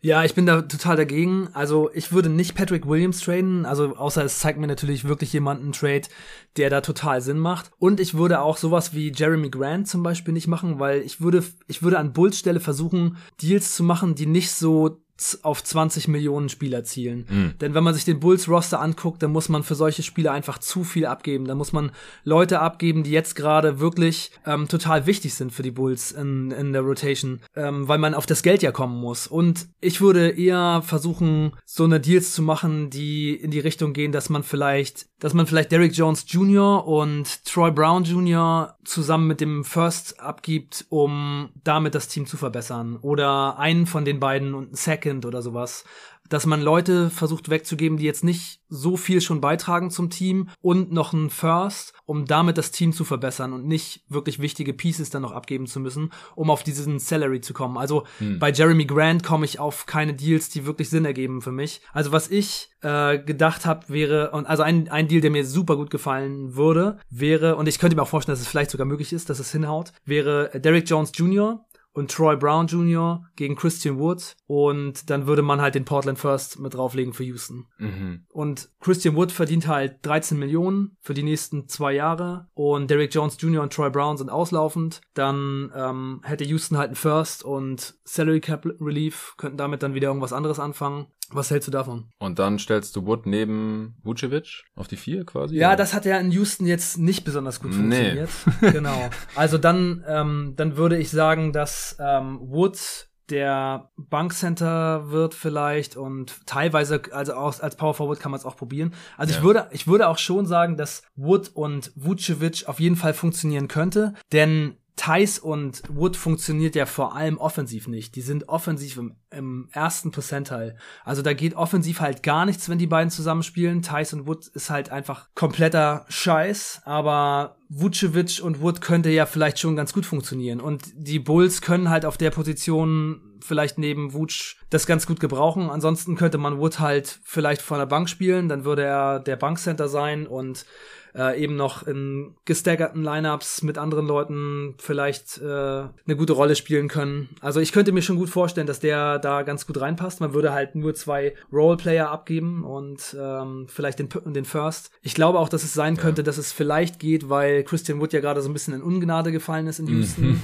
und ich habe im Lockdown Houston Rockets Pod schon gehört, dass es eventuell das Ende von Woods Zeit in Houston bedeuten könnte, dass sie sowieso versuchen würden, ihn zu traden und ein First für ihn zu bekommen, wäre ja, ja vielleicht eine ganz, ein ganz gutes Outcome. Ja, genau, vor allem er hat ja auch nur noch diese und nächste Saison Vertrag und die Rockets genau. müssten ihn dann irgendwie verlängern, wenn äh, der, der Rebuild noch gar nicht ganz durch ist. Die Frage ist, will der dann, dann noch bleiben und wollen die Rockets ihn dann wirklich behalten? Also ich sehe halt für die Bulls zwei Probleme. Zum einen bin ich von dem Fit halt, wie ihr gerade schon angemerkt, nicht so hundertprozentig überzeugt. Vom Value her wäre es ganz geil, glaube ich. Also vielleicht sogar für beide Seiten, weil ich weiß nicht, ob die Rockets, also mit Brown und Jones äh, Junior jeweils, können die wahrscheinlich auch nicht so viel anfangen. Also Troy Brown ist noch relativ jung, hat mich neulich auch äh, gewundert, als ich gesehen habe. Ich glaube 21 oder 22. So jung noch? Ja, ja. Der war, der war, glaube ich, noch keine 19 zum Draft-Zeitpunkt oder so. Der war einfach super jung als Rookie. Ne, 22 ist der, ja. ja. Genau. Ja, der war 19 als Rookie. Und mhm. Vielleicht wollen die Rockets den mal noch ausprobieren. Ich glaube, Derek Jones Jr. können sie direkt weiter verschiffen oder so. Wenn den noch jemand haben will, dann. Ähm, aber ob sie jetzt wirklich was viel Besseres bekommen für Wood als einen äh, mittelmäßigen First, ja, also wie gesagt, der Pick hat, glaube ich, halt dieses Jahr eine relativ hohe Upside, weil solange die Blazers ähm, dieses Team halbwegs zusammen behalten, wird der nie so ganz hoch sein, beziehungsweise ist er einfach Lottery geschützt. Also dieses Jahr hat er eine ganz gute Chance, vielleicht wirklich der 15. oder 16. oder 17. Pick zu werden. Aber wie gesagt, fit für die Bulls halte ich nicht für ideal, auch defensiv nicht, ehrlich gesagt. Und dann halt willst du so einen Typ wie Christian Wood ins Team holen, weil die Pistons wollten ihn schon nicht behalten, obwohl er da ähnlich gute Stats aufgelegt hatte, wie ja jetzt auch in Houston. Er war jahrelang halt so ein Journeyman, obwohl sein Talent eigentlich unbestritten war, wurde rumgereicht durch die Liga, war äh, in der G-League und so und hat ja dann eigentlich erst die, die letzten beiden Saisons, also wie gesagt in Detroit, hat es angedeutet, dann äh, zum Ende der Saison hat er den Deal bekommen von Houston. Letzte Saison oder quasi auf All-Star-Niveau gezockt, was den Output angeht, war dann aber auch relativ viel verletzt. Diese Saison ja, hat er schon ein bisschen einen Down-Year. Und da, das hatte ich, glaube ich, sogar schon in der Preseason, im Preseason-Game gesehen, so dass der halt irgendwie nicht so wirklich Bock hat. Da ne? habe ich in der Preview noch gesagt, vielleicht war es Preseason, vielleicht ist es einfach auch nur die Teamsituation oder ja. sein Mindset einfach. Und jetzt legt er halt auch dieses äh, Mindset hier aufs äh, Parkett, beziehungsweise dann halt auch nicht, weil er in der Halbzeitpause von äh, vom Development Coach, recht respektabler äh, Development Coach John Lucas, der sich auch schon viel mit Headcases auseinandergesetzt hat äh, in den letzten Jahren, wurde er kritisiert. Kevin Porter Jr. auch. Kevin Porter Jr. schmeißt irgendwas durch die Kabine und fährt dann ab. What the fuck? Also, hört man da eigentlich nie, dass ein NBA-Spieler einfach zur Halbzeit das Spiel verlässt. Ja. Und äh, Christian Wood hat danach keinen Bock mehr gehabt zu spielen und ist zwar da geblieben, aber hat sich halt nicht mehr einwechseln lassen. Und beide wurden jetzt folgerichtig auch suspendiert. Christian Wood kostet es über 90.000 Dollar. Einspielsuspendierung. Kevin Porter Jr. wundert mich fast, dass er nur ein Spiel suspendiert wurde. Es kostet ihn 12.000 also der ist noch relativ günstig weggekommen. Das ist ja immer dann halt äh, ein Anteil des Gehalts für diesen äh, Spieltag eben. Und das, das ist halt bei beiden irgendwie so, schlägt es halt in diese Kerbe, die man halt schon seit Jahren immer wieder sieht oder hört. Kevin Porter Jr. wurde viel später gedraftet, äh, als es seinem Talentlevel eigentlich gerecht gewesen wäre. Dann die Cavs haben ihn ausprobiert, hat er einiges angedeutet, dann hat er da auch Trouble gehabt und die wollten ihn dann im Endeffekt sogar waven, nachdem sie, glaube ich, drei First-Rounder damals für ihn gezahlt hatten. Am Ende der ersten Runde zum äh, Draft-Zeitpunkt 2019. Dann haben die Rockets noch gesagt, nee, komm, wir nehmen den hier ab. Ich glaube, für einen Second-Rounder oder zwei. Also eher für so einen symbolischen Gegenwert. Da hat er jetzt ganz gut aufgezockt in, in großer Rolle, natürlich furchtbar ineffizient, aber man sieht halt schon, das Talent ist auf jeden Fall da. Da ist schon Star-Upside da bei KPJ und bei Christian Wood. Und trotzdem hat man halt ständig solche Stories und dann weiß ich halt nicht, ob man so jemanden unbedingt in ein Team holen möchte, das die Saison möglichst viel erreichen will. Ja, manchmal muss man halt ähm, so ein Gamble machen weil man dann eben auch Spieler bekommen kann, die man sonst vielleicht nicht unbedingt kriegen würde. Also die Bulls haben ja auch ja. Mitte der 90er Jahre Dennis Rodman ins Team geholt.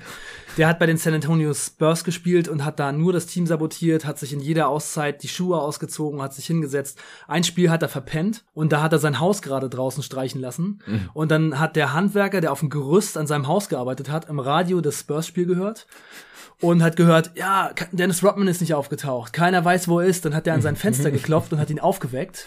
Und dann ist Dennis Rodman noch zur Halle hingefahren, ist natürlich viel zu spät gekommen. Die haben dann gesagt, okay, wir wollen den Typ nur noch loswerden. Die Bulls haben gesagt, okay, hier habt ihr Will Purdue, einen zweitklassigen Bankcenter.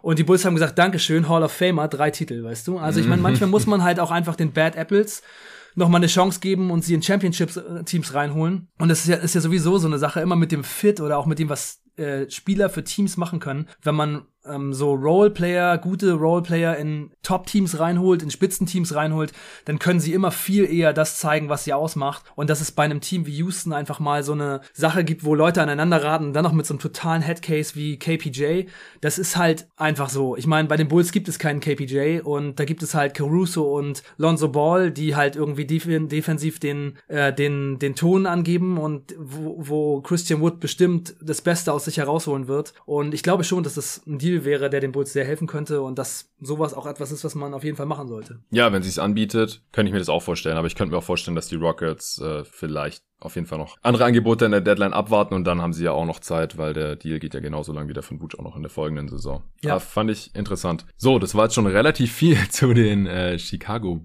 Bulls. Ähm, wo werden wir denn weitermachen? Ich würde sagen, wir müssen auf jeden Fall noch über die Cavs sprechen.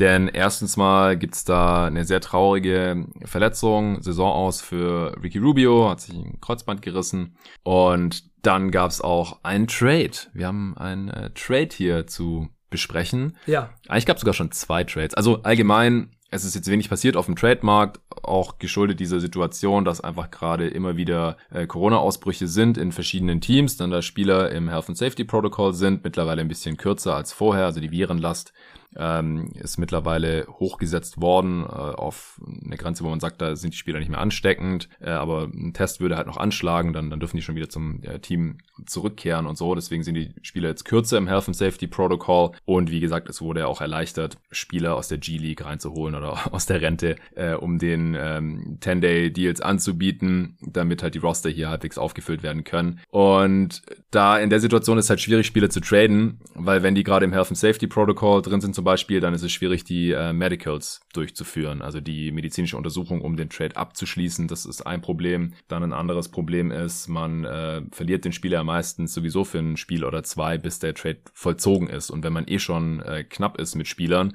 und dann tradet man noch zwei und bis die neuen zwei Spieler reinkommen oder so, vergeht irgendwie eine halbe Woche. Das ist noch ein Problem gerade. Trotzdem hatten wir jetzt zwei Trades. Ähm, der eine ist vielleicht ganz kurz erklärt, das war jetzt auch als letzte Nacht.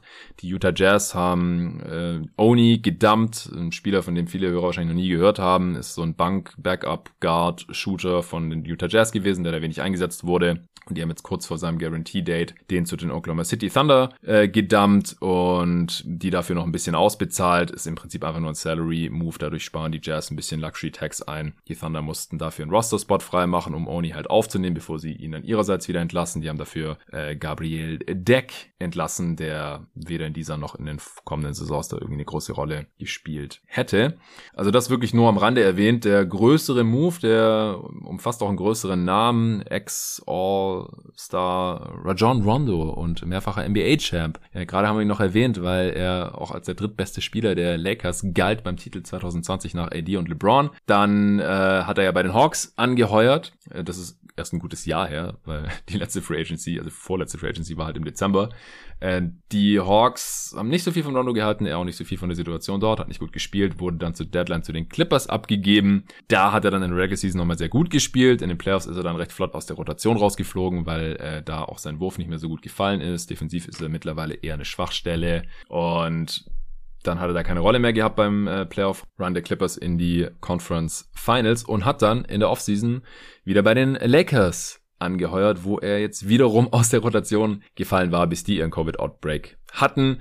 Äh, er selber war damit wohl nicht ganz so zufrieden, ähm, meint, er könnte noch ein bisschen mehr spielen. Dann haben die Lakers geschaut, wer könnte denn gerade einen Backup-Point Guard gebrauchen. Und da hat sich Ricky Rubio leider eben im Knie verletzt. Und deswegen haben die Cavs mal angeklopft und haben sich jetzt Rajon Rondo reingeholt. Ähm, davor hatten ihn die Clippers noch zu den äh, Grizzlies getradet, die ihn dann aus seinem Vertrag rausgekauft haben. Also es ist jetzt im Prinzip das fünfte Team, auch wenn er nie für die Grizzlies aufgelaufen ist, in einem Jahr für Rondo. Ähm, Sprechen wir vielleicht kurz über den Verlust von äh, Ricky Rubio. Wir haben jetzt das Spiel gegen die Grizzlies vorher noch angeschaut. Ähm, da war auch schon relativ offensichtlich, dass er fehlt, was aber nicht nur an seinem Ausfall liegt, sondern auch, weil gleichzeitig noch gerade Okoro und Cedi Osman äh, fehlen, die ja auch auf den kleinen Positionen Minuten bekommen. Rubio hatte eine richtig geile Saison gespielt. Ich hatte ihn hier im Pod auch immer wieder lobend erwähnt. Hat ein richtiges Bounce-Back-Year, in manchen Belangen sogar ein Career-Year, gerade was die genommenen Dreier anging und am Anfang der Saison auch was die getroffenen Dreier anging. Und war einfach ein großer Grund für die Cavs Überraschung. Also nochmal zur Erinnerung, wir beide hatten die Cavs Preview ja auch zusammen aufgenommen. Ja. Du hattest sie auf 14 im Osten, ich auf 13. du hinter den Pistons noch ja. und äh, oh ich schon Gott. vor denen. Und da ja, so, noch, so falsch liegt man manchmal, ne? Ja, so ist es. Äh, ich glaube, also die Cavs haben echt wenige wirklich deutlich mhm. besser gesehen ja. vor der Saison. Also da gab es auch wirklich gar keine Widerrede von irgendwem. Also ich habe schon gesehen, dass sie mehr Upside haben als die Pistons, äh, aber dass sie halt irgendwie ja irgendwie auf Platz vier stehen in der Conference oder so oder im Heimrecht mitspielen. Das hatte ich auch nicht gesehen und das ist ja jetzt noch mit einigen Verletzungen. Da waren auch schon Spiele, Spieler im Health and Safety Protocol. Colin Sexton ist schon out for season, was gar nicht so schlimm war. Oder viele haben auch gesagt, ja, vielleicht so ein Blessing in disguise, weil die Cavs nur so spielen können, wie sie jetzt eben spielen. Ohne Colin Sexton.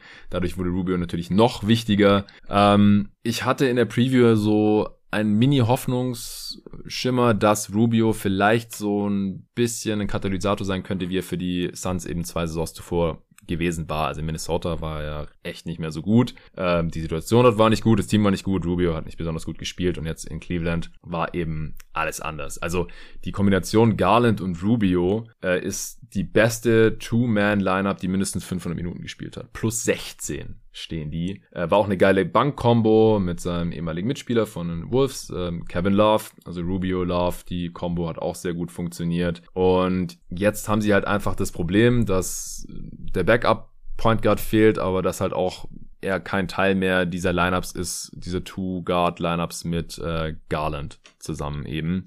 Wie siehst du den Auswahl von Ricky Rubio vielleicht in paar Sätzen noch zusammengefasst? Ja, ich glaube, dass es die Cavs schon treffen wird, wie du gerade gesagt hast. Rubio und Garland hat super gut funktioniert. Rubio alleine plus sieben in 1953 Possessions. Das ist einfach total krass. Was er für dieses Team gemacht hat, er hat ja wirklich schlecht getroffen, 36 Prozent aus dem Feld und ähm, das ist natürlich auch irgendwie so ein bisschen sein Problem über die Karriere und dieses Jahr noch dramatischer, aber er war trotzdem halt ein krasser Positivfaktor für die Cavs. Und jetzt kommt halt Rajon Rondo rein und Rondo hat bisher für die Lakers in dieser Saison in 550 Possessions minus 17er Rating, mhm. Net Rating.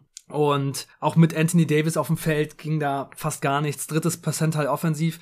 Also ich glaube, das ist halt jetzt so ein Gamble, den sie machen. Es gibt nicht viel Risiko, nicht viel, was sie verloren oder aufgeben mussten dafür, aber ich glaube nicht, dass Rondo da die Lösung sein wird. Sie haben jetzt in dem Spiel gegen die Grizzlies Goodwin gespielt, der am Ende den entscheidenden Turnover gemacht hat, damit Ja Morant das Spiel für die Grizzlies gewinnen konnte. Das war eine ein Play, das man so in der Form nicht so oft in der Crunch-Time sieht. Ich glaube, der hat dann da auch einfach nichts auf dem Feld verloren. Aber sie brauchen halt jemanden, der da am Ende in der Crunch-Time spielt, der neben Garland Sinn macht. Sie brauchen da jemanden, der größer ist, der auf dem Feld Sinn macht in der Defense und Offense. Und das wird ihnen sehr fehlen, glaube ich. Ja, also ich glaube auch, die Starting Five der Cavs, die ist ja auch stark, also da war ja Rubio kein Teil von, eben mit Garland, Okoro, Markkanen, Mobley und Jared Allen, die ist auch bei plus 15, aber die ganzen anderen Lineups müssen halt auch irgendwie halbwegs funktionieren, vor allem wenn Garland sitzt und das war schon jetzt sehr schmerzhaft, du hast gerade schon erwähnt. Äh, Brandon Goodwin äh, ist gerade der G-League Call-Up oder das äh, 10-Day-Signing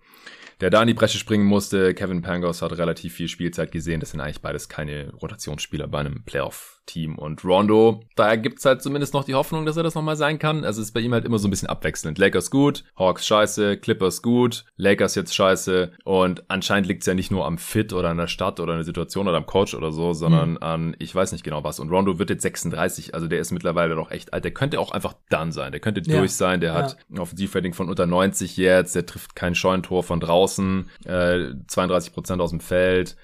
Und äh, er hat diese Saison genau zwei Freiwürfe gezogen und einen davon getroffen. also er, er, hat ja noch nie viele Freiwürfe gezogen, ja. aber also er, er macht halt offensiv fast gar nichts mehr und defensiv meistens auch nicht, zumindest in Regular Season. Er hätte vielleicht diesen Turnover nicht begangen, den Goodwin da begangen hätt, äh, hat, hätte er nicht begangen, diesen schlechten Pass forciert auf, auf Garland, den Morant dann da klauen konnte. Sowas schon. Also, wie gesagt, ich glaube, er ist besser als irgendwelche G-League-Alternativen und besser als gar nichts auf jeden Fall. Besser als Denzel Valentine auch, den man in diesem Trade abgegeben hat. Denn ja, der ist ein Shooter, das kann er besser als Rondo, aber ansonsten macht er halt auch überhaupt gar nichts. Also der Trade sieht im Detail so aus, äh, für die CBA Transaction Nerds unter euch vielleicht mal kurz runtergebrochen. Rondo geht von den Lakers zu den Cavs. Denzel Valentine, der eine Mini-Rolle als Backup-Wing bei den Cavs hatte, geht zu den New York Knicks. Äh, die wurden in den Trade noch mit eingebunden wurde dort jetzt auch sofort entlassen. Die Knicks haben dafür Wayne Selden entlassen müssen, um den Roster-Spot zu kreieren. Der wäre aber vor dem 7. Januar jetzt sowieso gewaved worden, weil sein Vertrag da garantiert geworden wäre. Ich habe vorhin mal geschaut, der hat in dieser Saison genau, genau 19 Minuten für die Knicks gespielt und habe ich zu dir gesagt, ich glaube, ich habe alle 19 Minuten von Selden gesehen, weil ich habe den gefühlt halt wirklich diese 19 Minuten spielen sehen oder zumindest in zwei der drei Spiele, in denen er eingesetzt wurde. Äh, witziger Zufall. Und die haben jetzt eben Selden entlassen, Valentine, Valentine aufgenommen, auch direkt entlassen und haben dafür 1,1 Millionen Cash von den Lakers bekommen. So, warum haben die Lakers jetzt den Knicks 1,1 Millionen gezahlt, um Rajon Rondo loszuwerden? Wenn sie Rondo einfach nur gewaved hätten, also die hätten gerne einen Roster-Spot, weil sie wahrscheinlich Stanley Johnson für die restliche Saison unter Vertrag nehmen wollen. Den haben sie jetzt auf dem 10-Day-Deal gehabt. Der hat fünf Spiele gemacht und drei davon gestartet und ist einfach als großer Wing-Defender ein Spielertyp, den die Lakers jetzt so noch nicht im Kader hatten und auf jeden Fall sinnvoller als Rondo. Wenn sie Rondo einfach nur entlassen hätten, hätten sie ihm trotzdem sein Gehalt zahlen müssen und das äh, hätte sie dann 5,7 Millionen an Luxury Tax gekostet, weil sie einfach schon so tief in der Luxussteuer drin sind, dass sowas teuer ist, selbst wenn es äh, hier nur um Minimumverträge geht. So sparen sie quasi 5,7 Millionen. Deswegen können sie den Knicks auch 1,1 Millionen zahlen. Das lohnt sich immer noch für sie, weil sie eben 4,6 Millionen dann immer noch sparen gegenüber einer einfachen Entlassung von Rondo. Erst wurde der Trade so reported, dass sie Valentine aufnehmen und den dann entlassen. Das äh, hätte sie aber nicht halb so viel Geld gespart, wie jetzt dieser Move, das noch an die Knicks weiterzuschieben und dafür halt die Kohle abzudrücken. Also im Prinzip, die Cavs bekommen einen Backup-Guard, der vielleicht besser ist als alle anderen Optionen. Vielleicht, wir wissen es nicht. Rondo ist alt. Und die Knicks bekommen 1,1 Millionen dafür, dass sie einen Roster-Spot kreiert haben. Das nehmen sie einfach mal so mit. Den können sie jetzt irgendwie besetzen, wie sie Bock haben. Und die Lakers sparen halt 4,6 Millionen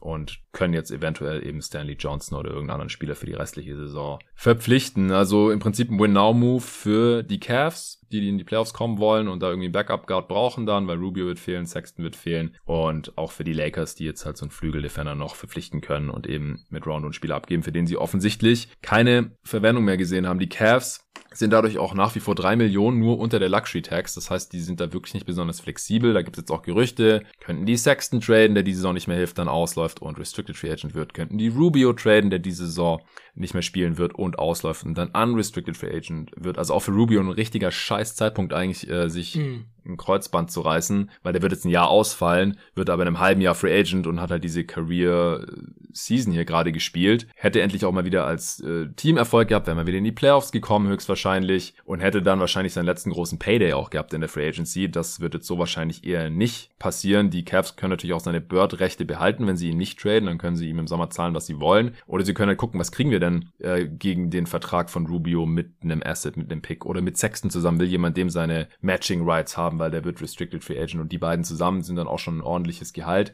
Das Problem ist halt, sie sind nur, wie gesagt, diese drei Millionen unter der Luxury Tax. Also ist alles relativ eng, aber die Cavs könnten da auch noch was machen. Und die Lakers sind, wie gesagt, nach wie vor einfach in der Luxury Tax drin und sind deswegen da äh, relativ eingeschränkt, beziehungsweise sobald sie mehr Gehalt aufnehmen, wird es halt alles gleich äh, noch sehr viel teurer für die Bass-Familie. Und dadurch, dass sie hier jetzt halt Geld gespart haben, könnte es immerhin sein, dass sie äh, bei einem anderen Deal Richtung Trade Deadline vielleicht ein bisschen äh, mehr Geld ausgeben wollen. Hast du noch irgendwelche Gedanken zu dieser Transaktion? Nee, dazu nicht. Ich glaube, ich würde einfach noch mal vielleicht ein paar Worte zu den Cavs generell verlieren. Ja, und, gerne. Äh, ob, ob sie jetzt vielleicht weiter gewinnen können, ähm, auf einem guten Level spielen oder ob es vielleicht eher schwierig wird. Also ich finde, dass jetzt gerade die Starting Five dann schon ganz gut aussieht. Also mhm. jetzt gerade sind sie ja auch ein bisschen gebeutelt. Ein paar Leute fehlen. Okoro war nicht dabei jetzt in dem Spiel. Der fällt noch bis Ende Januar aus mit einer Ellbogenverletzung und Osman war im Health and Safety Protocol. Genau, und dann hat Lamar Stevens in der Starting Five gespielt ja. und der hat in 25 Minuten wirklich eigentlich gar nichts gemacht. Der gehört da auch einfach nicht hin. Bei so einem guten Team sollte der eigentlich wahrscheinlich noch nicht mal in der Rotation überhaupt drin sein. Und ich glaube, dass schon in nächster Zeit es sein könnte, dass die Bank dann echt so ein bisschen zu einem Schwachpunkt werden könnte, das, was vorher sehr stark war. Also Kevin Love spielt gerade wirklich mega gut, hat hat jetzt in den letzten Spielen oft über 20 Punkte gemacht, trifft sehr viel, viele Dreier und lässt die Leute reihenweise mit Pumpfakes aussteigen. Wir haben vorhin schon gesagt, eventuell ist er der Spieler, der am meisten per Possession Pumpfakes die Leute aussteigen lässt. Die Stat, diese Statistik, ja. Statistik gibt's nicht, aber da würde er wahrscheinlich sehr weit vorne liegen, weil immer wenn er eine Pumpfake an der Dreierlinie macht, springen die Leute wild an ihm vorbei und er macht dann den offenen Dreier rein. Außer in der letzten Possession, da hat Brandon Clark ihn dann geblockt. Ja. Nach seinem Pumpfake. Ja. Das, aber davor hat's fünfmal geklappt. Ja, genau. Da muss musste er aber auch wirklich werfen, da ist die Uhr ja, runtergelaufen, ja, genau. da war klar, ganz klar im Vorteil, ansonsten wäre er wahrscheinlich wieder vorbeigeflogen. Aber Love ist halt auch immer jemand, der viele Spiele verpasst und wenn der auch noch ausfällt, dann Love und Rubio war halt schon wichtig von der Bank. Also ich sehe schon ein paar Probleme auf die Cavs zukommen mit der Tiefe des Kaders jetzt für die nächste Zeit. Aber insgesamt ist das echt ein Team auf dem richtigen Weg. Wirklich sehr beeindruckend, was Allen und Mobley in der Defense machen, wie sie trotz des oft mangelnden Spacings in der Offense ganz gut zusammenspielen, wie das Pick and Roll mit Garland und den Bigs trotzdem klappt und sie zu alley kommen, obwohl mhm. sie keine Schützen haben. Da steht wirklich auf der einen Seite Lamar Stevens in der Ecke, den niemand verteidigen braucht und trotzdem kommt da ständig der alley pass auf Allen. Das ist schon beeindruckend. Also Garland ist auch wirklich ein guter Pick-and-Roll-Spieler geworden. Ja. Ich hatte ja ihn sehr stark kritisiert als fünften Pick, weil er halt defensiv immer ein Problem sein wird und wirklich der Jumpshot bei ihm der absolute Schlüssel zum Erfolg ist und ich gesagt habe, ich glaube nicht so wirklich, dass er das auf dem Level hinkriegen wird. Er muss halt so gut schießen, wie es nur irgendwie geht, um ein erfolgreicher Spieler in, in der NBA zu werden. Mhm. Aber es sieht halt im Moment wirklich ganz gut danach aus. Also sein Pick-and-Roll-Play gepaart mit seinen Floatern und seinem Jumpshot ist schon ganz beeindruckend und jetzt eben auch mit den guten Finishern. Das sieht ganz gut aus, echt stark. Und Mobley ist als Rookie schon wirklich gut. Er ist ja, sehr dünn, aber sehr stark, sehr kräftig. Ja, der hat mehrmals äh, Jaron Jackson Jr. einfach aufgepostet einfach und auf den Korb geschoben. Ja. Und der sieht ja eigentlich überhaupt nicht kräftig aus als Triple J, eher umgekehrt, der da schon ein bisschen äh, draufgepackt hat jetzt die letzten Jahre in der NBA. Aber Mobley, also körperlich gar keine Probleme bisher, würde ich sagen. Also zumindest ja. nicht auf der 4. Jetzt auf der 5 könnte er vielleicht hier und da mal Probleme bekommen, aber da ja. spielt er auch nicht so oft. Ja, genau. Also Mobley ist auf jeden Fall ganz klar ein Winning Player von jetzt an für lange Zeit. Und ich habe auch persönlich das Gefühl, dass er wahrscheinlich der First Pick hätte sein sollen. Also natürlich, hm. jetzt gerade geht es erstmal für ihn richtig gut los. Kate Cunningham fängt gerade erst an. Und bei Jalen Green muss man noch mehr schauen, wie es sich jetzt so entwickelt. Klar, es ist sehr früh, aber mein Gefühl ist, dass Mobley echt ein spezieller Spieler sein wird und defensiv immer einen sehr, sehr großen Impact hat. Offensiv auch viele Sachen drauf. Switching Defense auch. Ich glaube, dass ähm, er vielleicht mein Pick wäre, wenn ich das jetzt gerade entscheiden müsste. Aber man muss natürlich über die Jahre jetzt einfach gucken, wie die Jungs sich entwickeln. Ja, also der Kern, Garland, Mobley und auch Okoro, von dem ich nach wie vor relativ viel halte. Also der Wurf muss natürlich kommen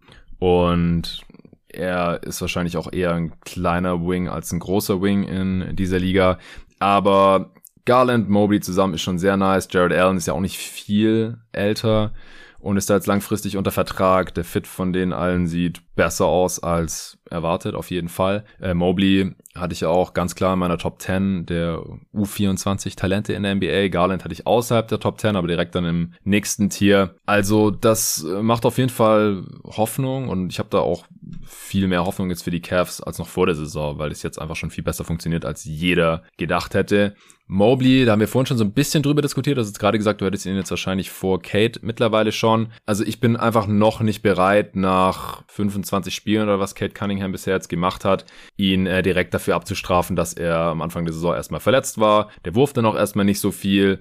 Er 26 Spiele hat er gemacht. Und er ist einfach auch in einer ganz, ganz miesen Situation. Und ich glaube einfach, dass wenn er jetzt hier bei den Cavs spielen würde, mit Allen, Garland, Rubio bis hierhin, Kevin Love und so weiter, äh, dann würde er auch viel besser aussehen. Und er ist halt nach wie vor für mich immer noch der etwas wertvollere Spielertyp als ein Ballhandling, Shooting, Wing, der auch noch verteidigt, als Evan Mobley. Also wenn der wirklich noch mehr am Ball macht, und das hat er bisher auch schon angedeutet, also ich meine, wir sehen ja nicht nur tolle High-Low-Pässe von ihm, und das hat Dennis neulich auf Twitter mal, also Dennis Janssen, Shoutout, ähm, vom Talk in the Game Pod, der hier auch äh, mit mir die Draft Prospects der Class 2022 schon zusammen vorgestellt hat, in Supporter Pods. Der hat äh, das, glaube ich, neulich auf Twitter nochmal äh, herausgearbeitet, dass oder erwähnt, dass Mobley einfach schon sein ganzes Leben immer mit anderen Bigs zusammengespielt hat, weil er einen mhm. älteren Bruder hat, weil sein Vater auch in der NBA gezockt hat und er früh halt gegen gute Competition, gegen Spieler, die größer waren als er, Mitspielern, die größer waren als er, immer zocken musste. Deswegen ist es für ihn auch kein Problem, neben äh, Jared Allen im anderen Seven-Footer zu spielen und dann halt auch noch jetzt gerade auch gegen, gegen die Grizzlies wieder teilweise mit Kevin Love, wo Mobley dann halt im Prinzip der defensive Dreier ist und der offensive Vierer wahrscheinlich. Also es ist halt auch total nicht in traditionellen Begriffen irgendwie wiederzugeben. Und äh, die Starting Five ist ja mit Markkanen, Mobley und Allen auch sehr, sehr groß. Also das ist nicht nur ein, ein starker Passer, sondern äh, er hat ja auch schon Boardhandling gezeigt und ist ein paar Pick and Rolls gelaufen und solche Sachen. Ich kann mir auch vorstellen, dass es ohne Rubio jetzt sogar noch ein bisschen mehr werden könnte. Also ich würde es mir auch wünschen. Und defensiv ist er halt von Day One äh, quasi ein Defensive Player of the Year Kandidat und deshalb mit 20. Also man sagt jetzt immer so, salopp bester defensiver Rookie seit Tim Duncan oder so. Und das ist halt auch schon sehr, sehr, sehr high praise. Und da muss Kate natürlich die nächsten Jahre auf jeden Fall noch eine Schippe drauflegen und sein Potenzial auch komplett ausschöpfen, um da mitzuhalten. Aber einfach nur so vom Spielertyp, der in den Playoffs die letzten Jahre am meisten Value hatte, würde ich immer noch leicht mit Kate gehen und deswegen hatte ich ihn auch in meinem Ranking noch vor Mobley. Unmittelbar vor ihm und sehr knapp, aber noch. Ja, ich würde da noch einen Satz zu sagen warum ich jetzt gerade denke, dass Mobley eventuell meine Nummer eins ist. Also ich müsste es mir nochmal ganz genau durchdenken. Ich habe das jetzt eher so immer beim Schauen so nebenbei gedacht. Mm. Aber die Cavs waren halt die letzten Jahre echt schlecht in der Defense. Ne? Die war letzte Saison beim defensiven Rating am Ende der Saison 25.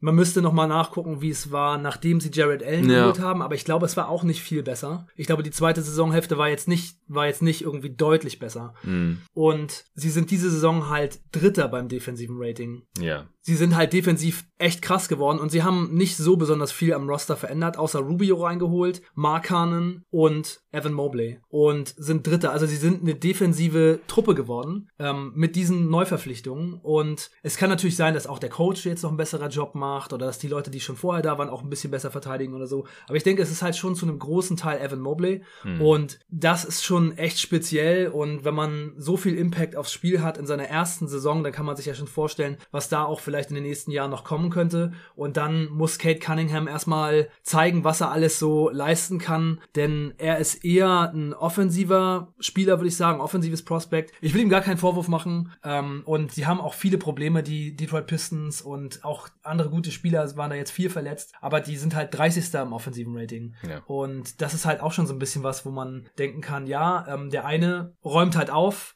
und krempelt das ganze Team um und der andere hat erstmal schon jetzt nicht so einen großen Einfluss aufs Spiel und ich möchte es gerne sehen, dass Kate Cunningham diesen Einfluss dann in, in der Zukunft auch entwickelt, aber da bin ich doch jetzt eben erstmal eher bei Evan Mobley. Ja, also kann ich alles nachvollziehen. Das Ding ist bei Kate, also Rookie Playmaker, die heben halt oft nicht ein Scheiß-Team direkt auf eine durchschnittliche Offense oder so. Passiert einfach selten. Also er ist einfach auch abhängig davon dann, dass wenn er Pässe spielt, dass die Mitspieler die äh, Würfe treffen und solche Sachen dann sel Fall. selber war am Anfang, ja, ja. wie gesagt, angeschlagen. Und ich würde auch sagen, dass er defensiv für einen Wing schon sehr gut unterwegs ist und ich glaube, dass er auch damals zu den Besseren der Liga gehören wird. Also er hat einfach auch einen super hohen Floor, das hat Mobley auch und ich glaube, wenn man da dann differenzieren will, äh, auf welchem Level die sich als Talente bewegen, dann muss man auch eher vom äh, Top-Level-Outcome dann sprechen.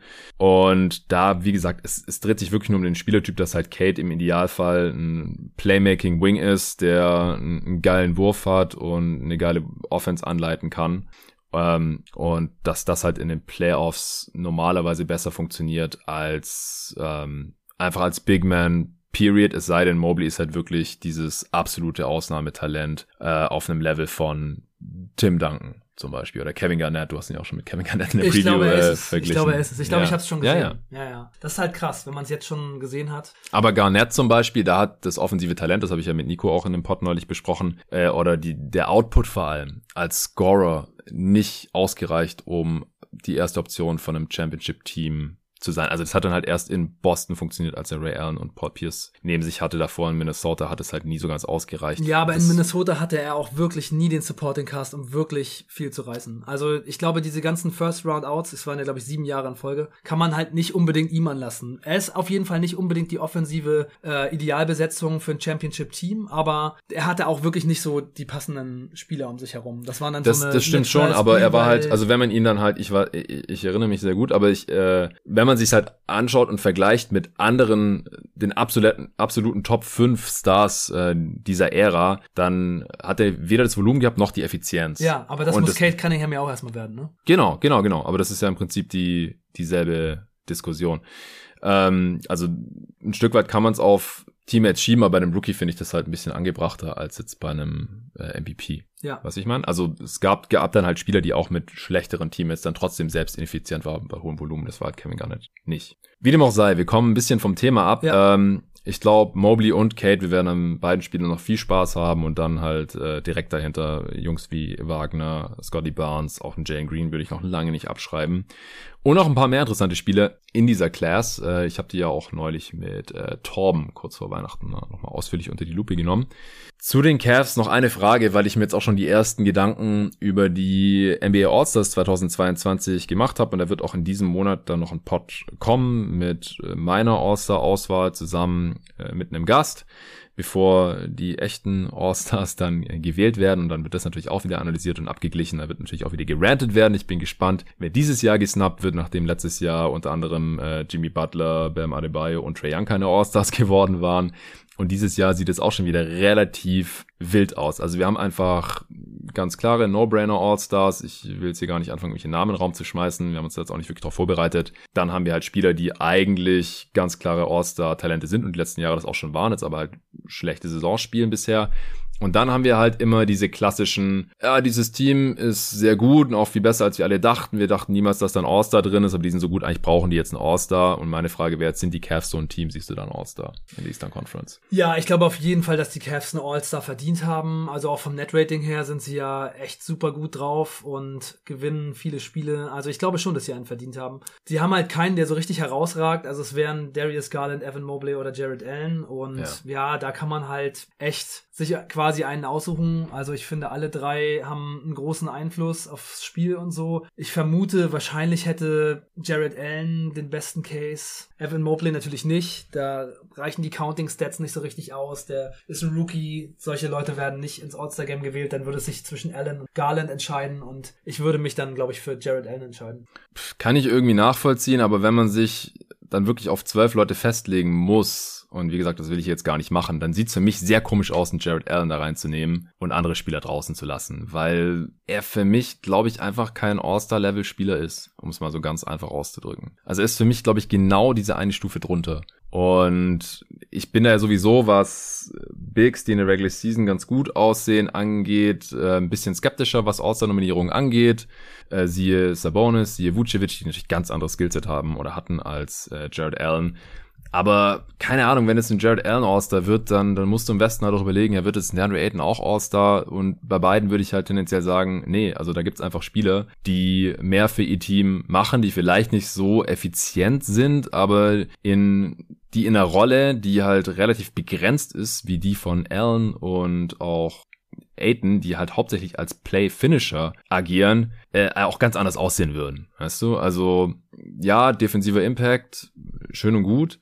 Aber ich glaube halt einfach, dass, dass andere Spieler, Spielertypen eher verdient hätten, ein All-Star zu werden. Und ich bin dann auch schon gespannt auf die Diskussion. Und ich, bei mir zieht dieses Argument, ja, die sind so gut als Team, deswegen müssen wir jetzt irgendeinen von denen zum hm. All-Star-Game schicken, überhaupt nicht. Also ja, ich klar. bin da gar kein Fan von, auch damals von den, von den Hawks und Kai Korver dann als All-Star und solche Sachen. Ja. Nee, schickt doch einfach die besten Spieler dahin. Ja. Außer die sind in, vielleicht in einem ganz miesen Team und selber auch nicht effizient. Das okay. war ja nicht nur Korver, sondern auch noch Jeff Teague. Ja, genau, Teague war noch der andere. Äh, der, der hat aber immerhin weiß nicht, wahrscheinlich, äh, schwer, ich habe jetzt keinen Bock auf die Diskussion, aber vielleicht noch ein bisschen mehr gemacht als Corver damals.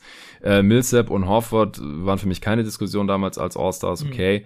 Ähm, aber ich, ich halte einfach nichts davon, einfach Spieler ähm, hinzuschicken, weil das Team als Einheit sehr gut funktioniert. Wir haben ja vorhin ja, über den Einfluss von Rubio auch gesprochen zum Beispiel, der, der, würde da jetzt auch nie in Frage kommen. Ja, aber jetzt wäre es natürlich interessant zu wissen, um wel von welchen Spielern wir da reden. Ja, ja, klar. Also, äh, ich hatte aber äh, auch so, wenn, wenn du mich jetzt einfach gefragt hättest, ist Jared Allen für dich ein All-Star-Level-Kaliber, dann hätte ich gesagt, nee. Ja, ich würde halt sagen, diese Saison vielleicht schon, hm. weil er hat jetzt wirklich schon ganz schön krass gespielt, auch teilweise echt krasse Zahlen aufgelegt. Jetzt hatte er gerade so ein bisschen auch Ausfälle, ich glaube Covid-Protokoll war es, ja, und ähm, hat aber jetzt echt schon Monate dabei gehabt, wo die Zahlen ziemlich abgefahren sind. Im November 19, 13 und zweieinhalb Assists aufgelegt, 130er Offensivrating und er macht, der schießt 70 Prozent aus dem Feld. Ja, schießt 70 Prozent aus dem Feld, ist ein super krasses Lob-Target, ist ein super krasser Rim Protector. Das Team gewinnt auf einem hohen Level. Also ich möchte mal sehen, wer denn da rankommt. Ich hatte auch den äh, Zach Lowe Podcast gehört, wo es um die All-Stars ging.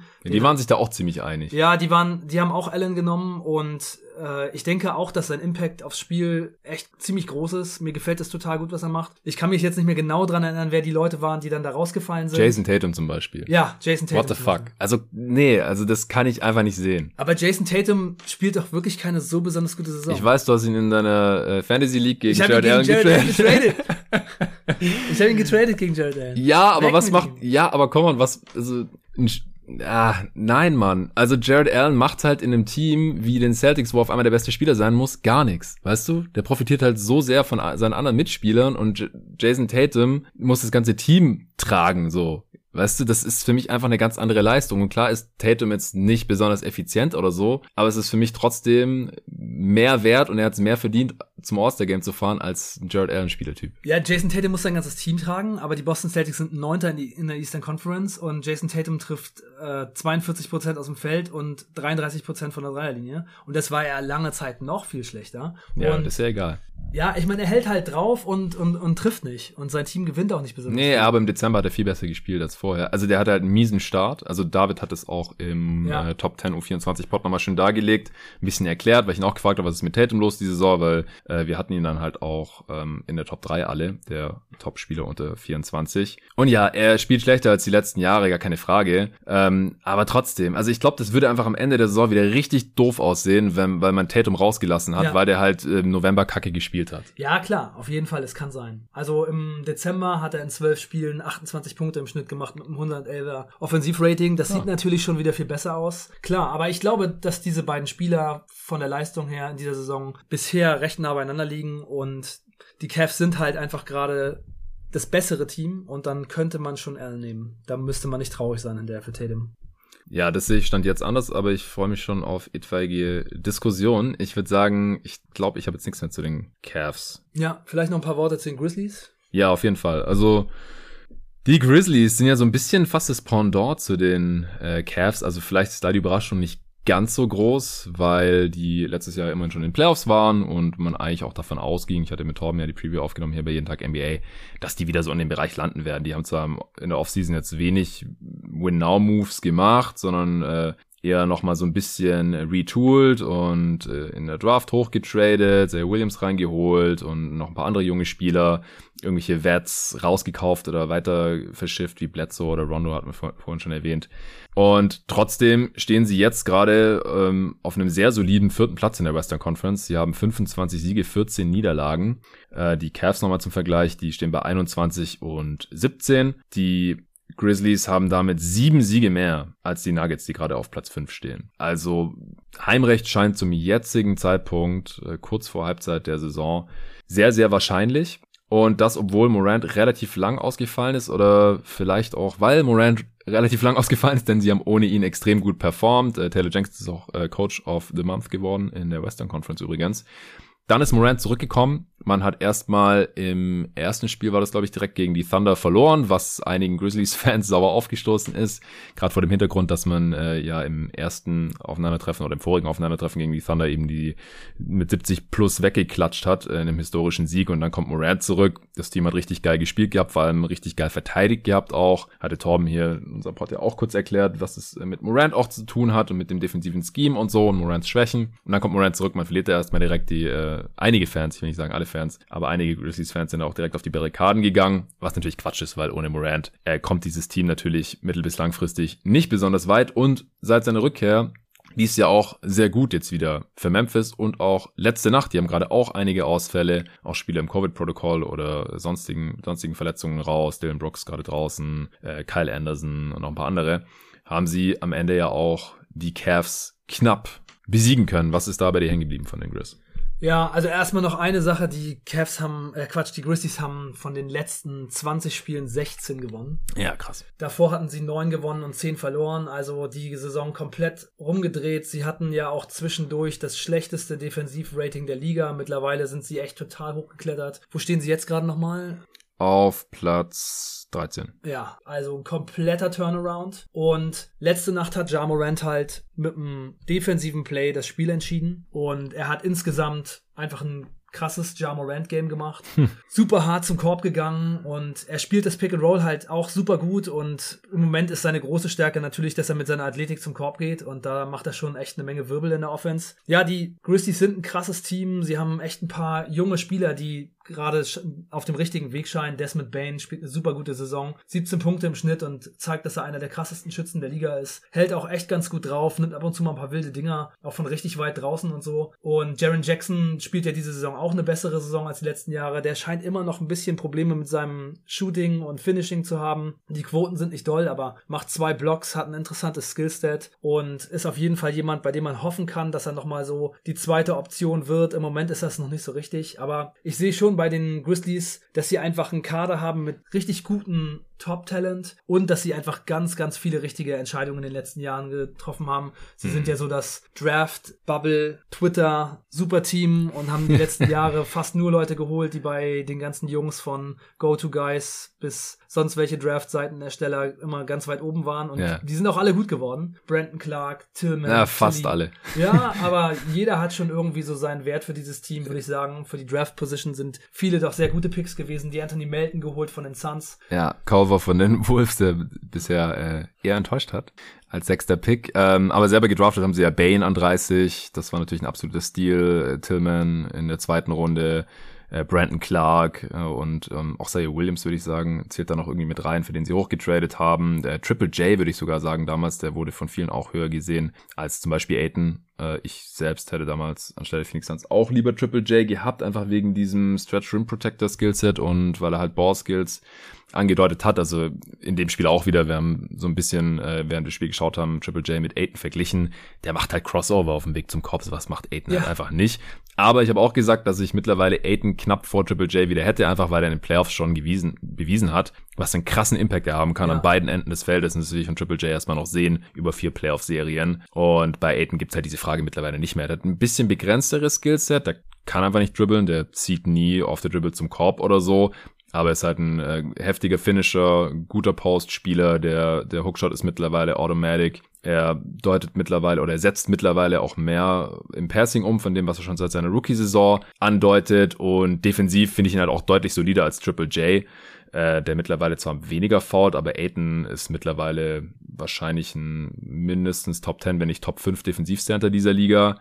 Ähm, auch ziemlich scheme-versatil, kann aus meiner Sicht besser switchen, als das manche Leute irgendwie zugeben oder wahrhaben wollen, aber ist vor allem natürlich in der Drop-Coverage extrem stark. Und insgesamt hat er mir da schon ein bisschen mehr gezeigt als äh, Triple J, aber das nur als äh, kurzer Exkurs, vielleicht haben wir nachher noch kurz Zeit über die Suns zu sprechen. Ja. Äh, Killian Tilly haben sie in der zweiten Runde noch gedraftet, der hatte massive Verletzungsprobleme, der war bei den Go-To-Guys damals, als unsere Draft-Redaktion noch gab, glaube ich auch in der Top 20 auf dem Board.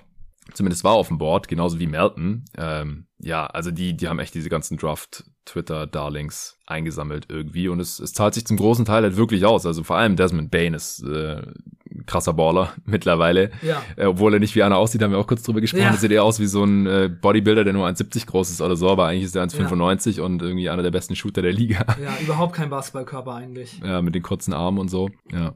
Ja, also die, die Grizzlies auf jeden Fall, auch wenn sie jetzt hier, wie gesagt, nicht vollständig waren und auch die letzten Wochen natürlich überhaupt nicht, auch eins dieser Teams, äh, die trotzdem halt noch äh, weiter gewinnen und ja. sich mittlerweile da irgendwie im Heimrecht im Westen festgebissen haben. Ja, und für diese Saison ist so ein Team wie die Grizzlies halt echt ähm, total super gebaut. Ja. Weil es gibt so viele Ausfälle, man braucht einfach die Tiefe im Kader. Die man haben muss, die, ja. Man muss immer neue Leute reinschicken und selbst der, was weiß ich, 14., 15. Mann Mann von den Grizzlies ist halt immer noch ein ganz guter Spieler. Spieler Also da kommen dann noch so Santi Aldama von der Bank und mhm. macht immer ganz gute Sachen. Das ist, oder John Concha hat auch ja. gute Spiele gemacht. Es ist einfach immer noch jemand Neues da, der einfach auch Skills hat, der was drauf hat. Das ist einfach ein super tiefes Team und so kommt es dann halt, dass man auf einmal auf Platz 4 steht. Da braucht es ein paar Verletzungen, eine Covid-Season und auf einmal sind die Grizzlies echt eine gute Überraschung und hauen gerade ja echt quasi alle weg. Das ist schon echt eine schöne Überraschung und hoffentlich geht es so weiter und ist nicht so ein Ding, dass dann diese Saison so ist und dann die nächsten Jahre vielleicht wieder ein bisschen abflacht. Ich hoffe schon. Ja, eine Sache noch zum Morant, du hast gerade gesagt, dass äh, der er den Pick and Roll sehr gut macht und immer, äh, auch wenn die Zone kommt, da athletisch finishen kann und so, da ist uns aufgefallen nochmal, dass er so viele Würfe, also vor allem Layups, aber auch teilweise aus der Floater Range und so, erst abdrückt, wenn er schon wieder auf dem Weg nach unten ist. Also er steht einfach ewig in der Luft, Super die Defense krass. ist schon wieder irgendwie weg und schon wieder gelandet und er drückt dann halt kurz bevor er landet den Ball noch äh, irgendwie übers Brett rein. Auch gegen die Suns hat er diesen, diesen Game Winner gehabt, der ja. Echt wild aussah und auch echt so ganz kurz vor der Landung noch irgendwie reingedrückt übers Brett über rechts, aber kann die halt mit rechts und mit links und äh, maximiert da wirklich seine Hangtime im Finishing. Das ist wirklich krass. Ja. Ja, es erinnert mich irgendwie total an so diese Highlight-Videos aus den 90ern, wo die Leute dann mal über Jordan geredet haben. Dann hat mm. Magic Johnson zum Beispiel gesagt, ja, und Michael Jordan springt hoch und trinkt in der Luft noch eine Tasse Tee und alle kommen wieder runter und dann macht er den Layup rein. So ähnlich ist es halt bei Jamorant auch. Da stehen drei Center von den, also, oder Markan, Mobley und drei Allen stehen mm. alle drei in der Zone, warten auf Morant, der geht da rein, springt hoch, springt links an allen vorbei, alle landen schon wieder und er legt die mit der linken Hand rein. Es ist echt super spektakulär und das ist schon eine krasse Fähigkeit. Andererseits muss man natürlich sagen, die Spielweise von Ja Morant ist so heftig und so athletisch und so, also gefährlich auch für seinen Körper, dass da bestimmt irgendwann nochmal was kommt. Es erinnert mich halt sehr doll an Derrick Rose, wie er das macht und er steckt natürlich dann auch immer viel ein. Ich hoffe, dass er da gesund bleibt, aber es ist schon sehr, sehr schön anzuschauen. Ich hoffe nur, dass er auch die anderen Skills, wie zum Beispiel seinen Jumpshot, noch weiterentwickelt, denn er schießt zwar eine gute Quote in dieser Saison, ich glaube sogar über 40 Prozent, mhm. aber man sieht einfach, dass es keine wirkliche Waffe von ihm ist. Jetzt in dem Spiel hat er auch einen Dreier nur genommen, der war nicht drin. Ja. Also er ist im Moment schon eher ein athletischer Typ, der zum Korb will, zum Ring will, aber es ist ja auch okay. Also er hat noch viel Zeit und den Jumpshot kann man immer noch verbessern. Ja, also er nimmt 6,43 auf 100 Possessions, trifft genau 40 Prozent davon jetzt nach dem Spiel. Mhm. Und 6 3 auf 100 Possessions, wenn du so einen gefährlichen Drive hast, das ist halt noch kein Volumen, wo du dann so wirklich respektiert wirst oder die Gravity hat, da wird wahrscheinlich weiterhin unterm Screen durchgegangen werden wenn er dann halt immer wieder so Spiele haben kann, wie letztes Jahr auch im zweiten Play-in-Spiel war das gegen die Warriors zum Beispiel, hat er die dann genommen und hat sie auch reingenagelt. Aber das muss er halt konstant machen, um dann halt auch in den Playoffs äh, quasi unguardable zu sein. Wie es ja auch gegen die Jazz streckenweise war, aber die hatten noch scheiß Perimeter Defender. Ähm, eine kurze Frage noch zum Abschluss, ähm, ohne das jetzt ausufern begründen zu müssen, im, im Gegensatz zu mir im, im letzten Pod. Lamello, Trey oder Ja? Oder in welcher Reihenfolge hättest du die drei für die Zukunft, wenn du dir einen aussuchen könntest? Ja, das ist wirklich eine gute Frage. Mhm. Ich habe deine Reihenfolge schon gesehen, dummerweise. Äh, das wäre jetzt natürlich sehr interessant gewesen, ganz unvoreingenommen zu sein, aber ich glaube, ich bin trotzdem sehr uneingenommen. Aber meine war ja anders als die von den anderen beiden Dudes, also könnte ja auch sein. Also ja. ich habe dir, du hast die Stelle im Pod aber noch nicht gehört, oder? Nur die Reihenfolge. Nee, genau, ich habe die Stelle im Pod Die habe ich dir vorhin gezeigt, mein Ranking, ja, okay. Ja. Also ich kann dir spoilern, dass die anderen eine andere Reihenfolge ja, haben. Ja, ja, also ich mache sowieso mir jetzt einfach mein, meine eigene Reihenfolge, würde ich sagen. Dabei muss man natürlich sehr doll prognostizieren, was noch kommt, vor allem bei Lamello weil ich würde sagen, dass Ja und Trey Young jetzt gerade einfach weiter sind als er. Sind aber auch schon länger in der Liga. Ja, genau, genau. Also meine Reihenfolge wäre Lamello, weil ich glaube, dass er insgesamt das meiste Potenzial auf beiden Seiten des Feldes hat. Ich glaube, Lamello hat so die Instincts und den Körper defensiv noch besser so, also sagen wir mal so gut zu werden, dass er in den Playoffs keine Stelle ist, die man attackiert. Mhm. Das wäre bei Trey Young auf jeden Fall so. Ja. Auch wenn es jetzt in den letzten Playoffs für ihn gut gelaufen ist, ja. aber es wird schon, wenn der Roster nicht absolut zu ihm passt, ein Problem sein in seiner Karriere. Ja Morant sich das auch eher und ich glaube, dass Lamello auch einfach noch mehr seinen Wurf zu einer Waffe machen kann als Ja Morant zum Beispiel ja. und dass er insgesamt einfach auch von den drei vielleicht der beste Playmaker ist, auch mit seiner Länge und so und deswegen wäre Lamello mein erster Pick. Mein zweiter wäre Trey Young, weil ich glaube, dass er das Potenzial hat, der beste offensive Point Guard der ganzen Liga zu sein und dass, wenn man den richtigen Kader um ihn aufbaut, es halt wirklich sehr erfolgreich wird, was man ja schon gesehen hat, Conference Conference Finals mit einem Team, das gar nicht so unbedingt super gut zu ihm passt. Natürlich in der Eastern Conference, wo man jetzt auch nicht die allerschwersten Nüsse geknackt hat. Ja, aber selber auch extrem verletzungsgebeutelt war. Ja. Also ja. ja. Ich, ich finde schon, dass der Playoff-Run von Morant, ja, von Morant sage ich schon, der hat nur eine Runde gespielt. Bei ihm auch, aber bei Trey vor allem halt auch vieles bestätigt hat von dem, ja. was man vorher vermuten konnte, ähnlich wie wir es jetzt gerade bei Lamello vermuten. Also das hat mich schon auch daran bestärkt. Ich hatte auch Lamello 1, Trey 2 und dann Morant logischerweise an 3, was jetzt nichts gegen Morant ist, auf gar keine, auf gar keinen Fall. Wir haben ja gerade erst äh, hier Lobeshymnen auf ihn gesungen. Aber bei ihm muss halt in Sachen Wurf noch was passieren. Das Problem haben die anderen beiden einfach nicht. Äh, er scheint nicht ganz den Touch einfach zu haben. Er lebt sehr von seiner Athletik, was dann vielleicht ein Problem ist mit der Lang Langlebigkeit ja. oder kann man ein bisschen Angst haben, zumindest mal mehr als bei den anderen beiden. Das ist auf jeden Fall auch ein Faktor, ja. Ja, defensiv hat er bessere Tools als Trey, aber macht bisher auch noch nicht so wirklich viel draus. Da muss auf jeden Fall auch noch was passieren. Und das sind halt so die kleinen Nuancen. Und bei Lamello bin ich ja mittlerweile auch so weit, dass ich halt sage, der könnte das kompletteste Game haben an beiden Enden des Feldes. Und das ist dann auf dem höchsten Level, das ist in den ersten paar Playoff-Runden noch nicht so super relevant. Das ist dann wahrscheinlich vielleicht sogar wichtiger, dass man der beste offensive Point Guard der Liga ist, wie es Trey Young vielleicht sein kann.